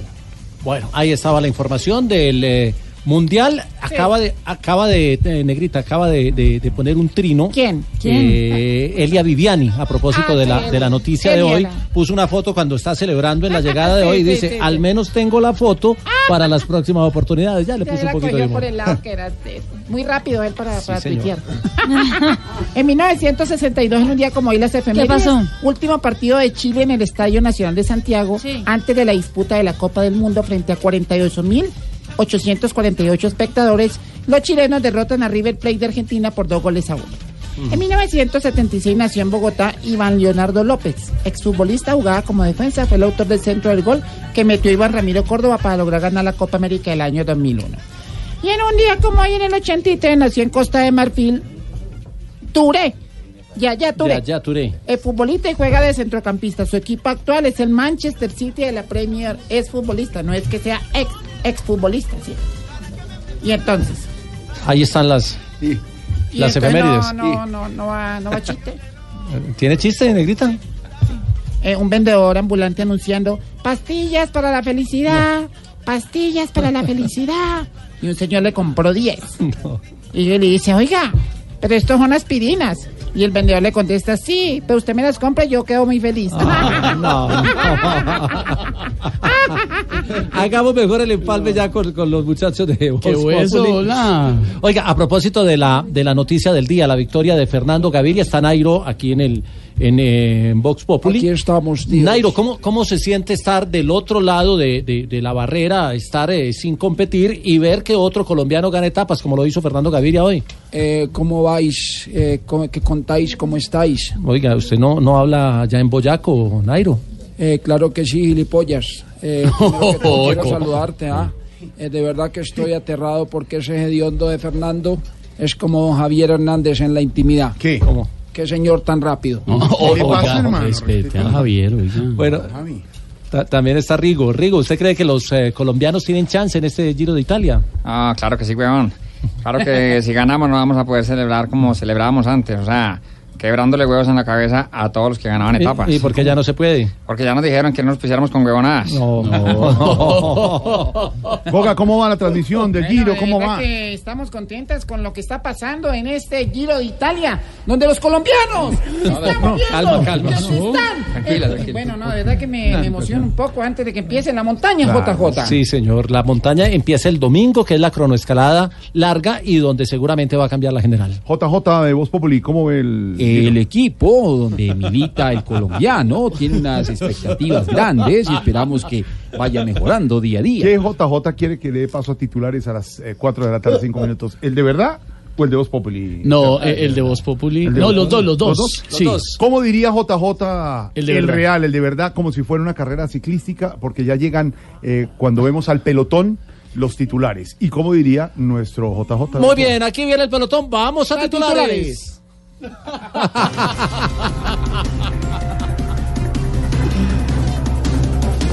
Caen asesinatos y riñas en el Día de la Madre, pero la cifra sigue siendo alta. Oiga, ¿cómo así que bajó la cifra de asesinatos? Si hasta a don Uribe lo querían asesinar por Twitter. Dios mío. Todos tienen un desmadre cuando se llega ese día. Se matan en vez de darse armonía.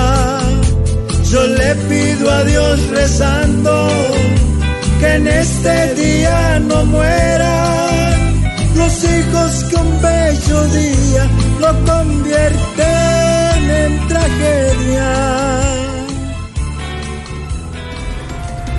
Respetamos la soberanía de Estados Unidos para dar y retirar visas a los magistrados. La Uy. frase de la polémica. Venga, y- o sea que quieren retirar a los magistrados de Estados Unidos. Pues eso parece. Y, y no es mejor que lo retiren de Colombia ya. ¿ve? Oiga. Sí, sí.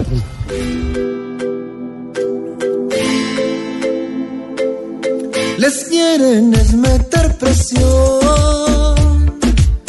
pero estos lobos no se dejan. Así ya no puedan viajar a gastar toda su chequera. Por falta técnica del italiano Elia Viviani en el Giro de Italia, Fernando Gaviria se queda con la tercera etapa. Oiga, queda comprobado con la historia del Giro y la presidencia de Colombia.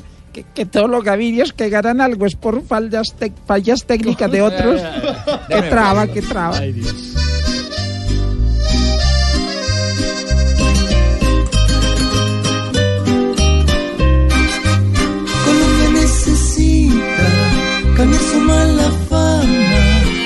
cosas como estas que llenan el alma.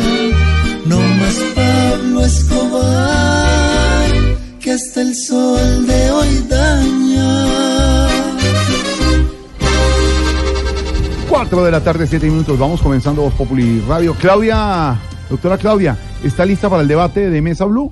Jorge, pero por supuesto, siempre estoy lista. O sea, de manera que acá los colombianos tienen que saber que nosotros acá estamos unidos, unidos, unidos. Y más adelante les estaremos contando de qué se trata. Más adelante estaremos desde la Plaza Bolívar. Hoy se unen Mesa Blue y Agenda en Tacones en vivo desde la Plaza Bolívar con los candidatos a la alcaldía de Bogotá.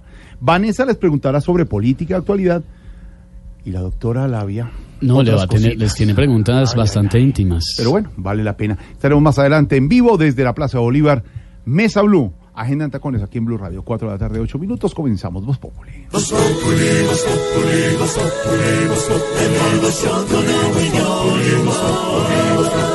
En Blue Radio.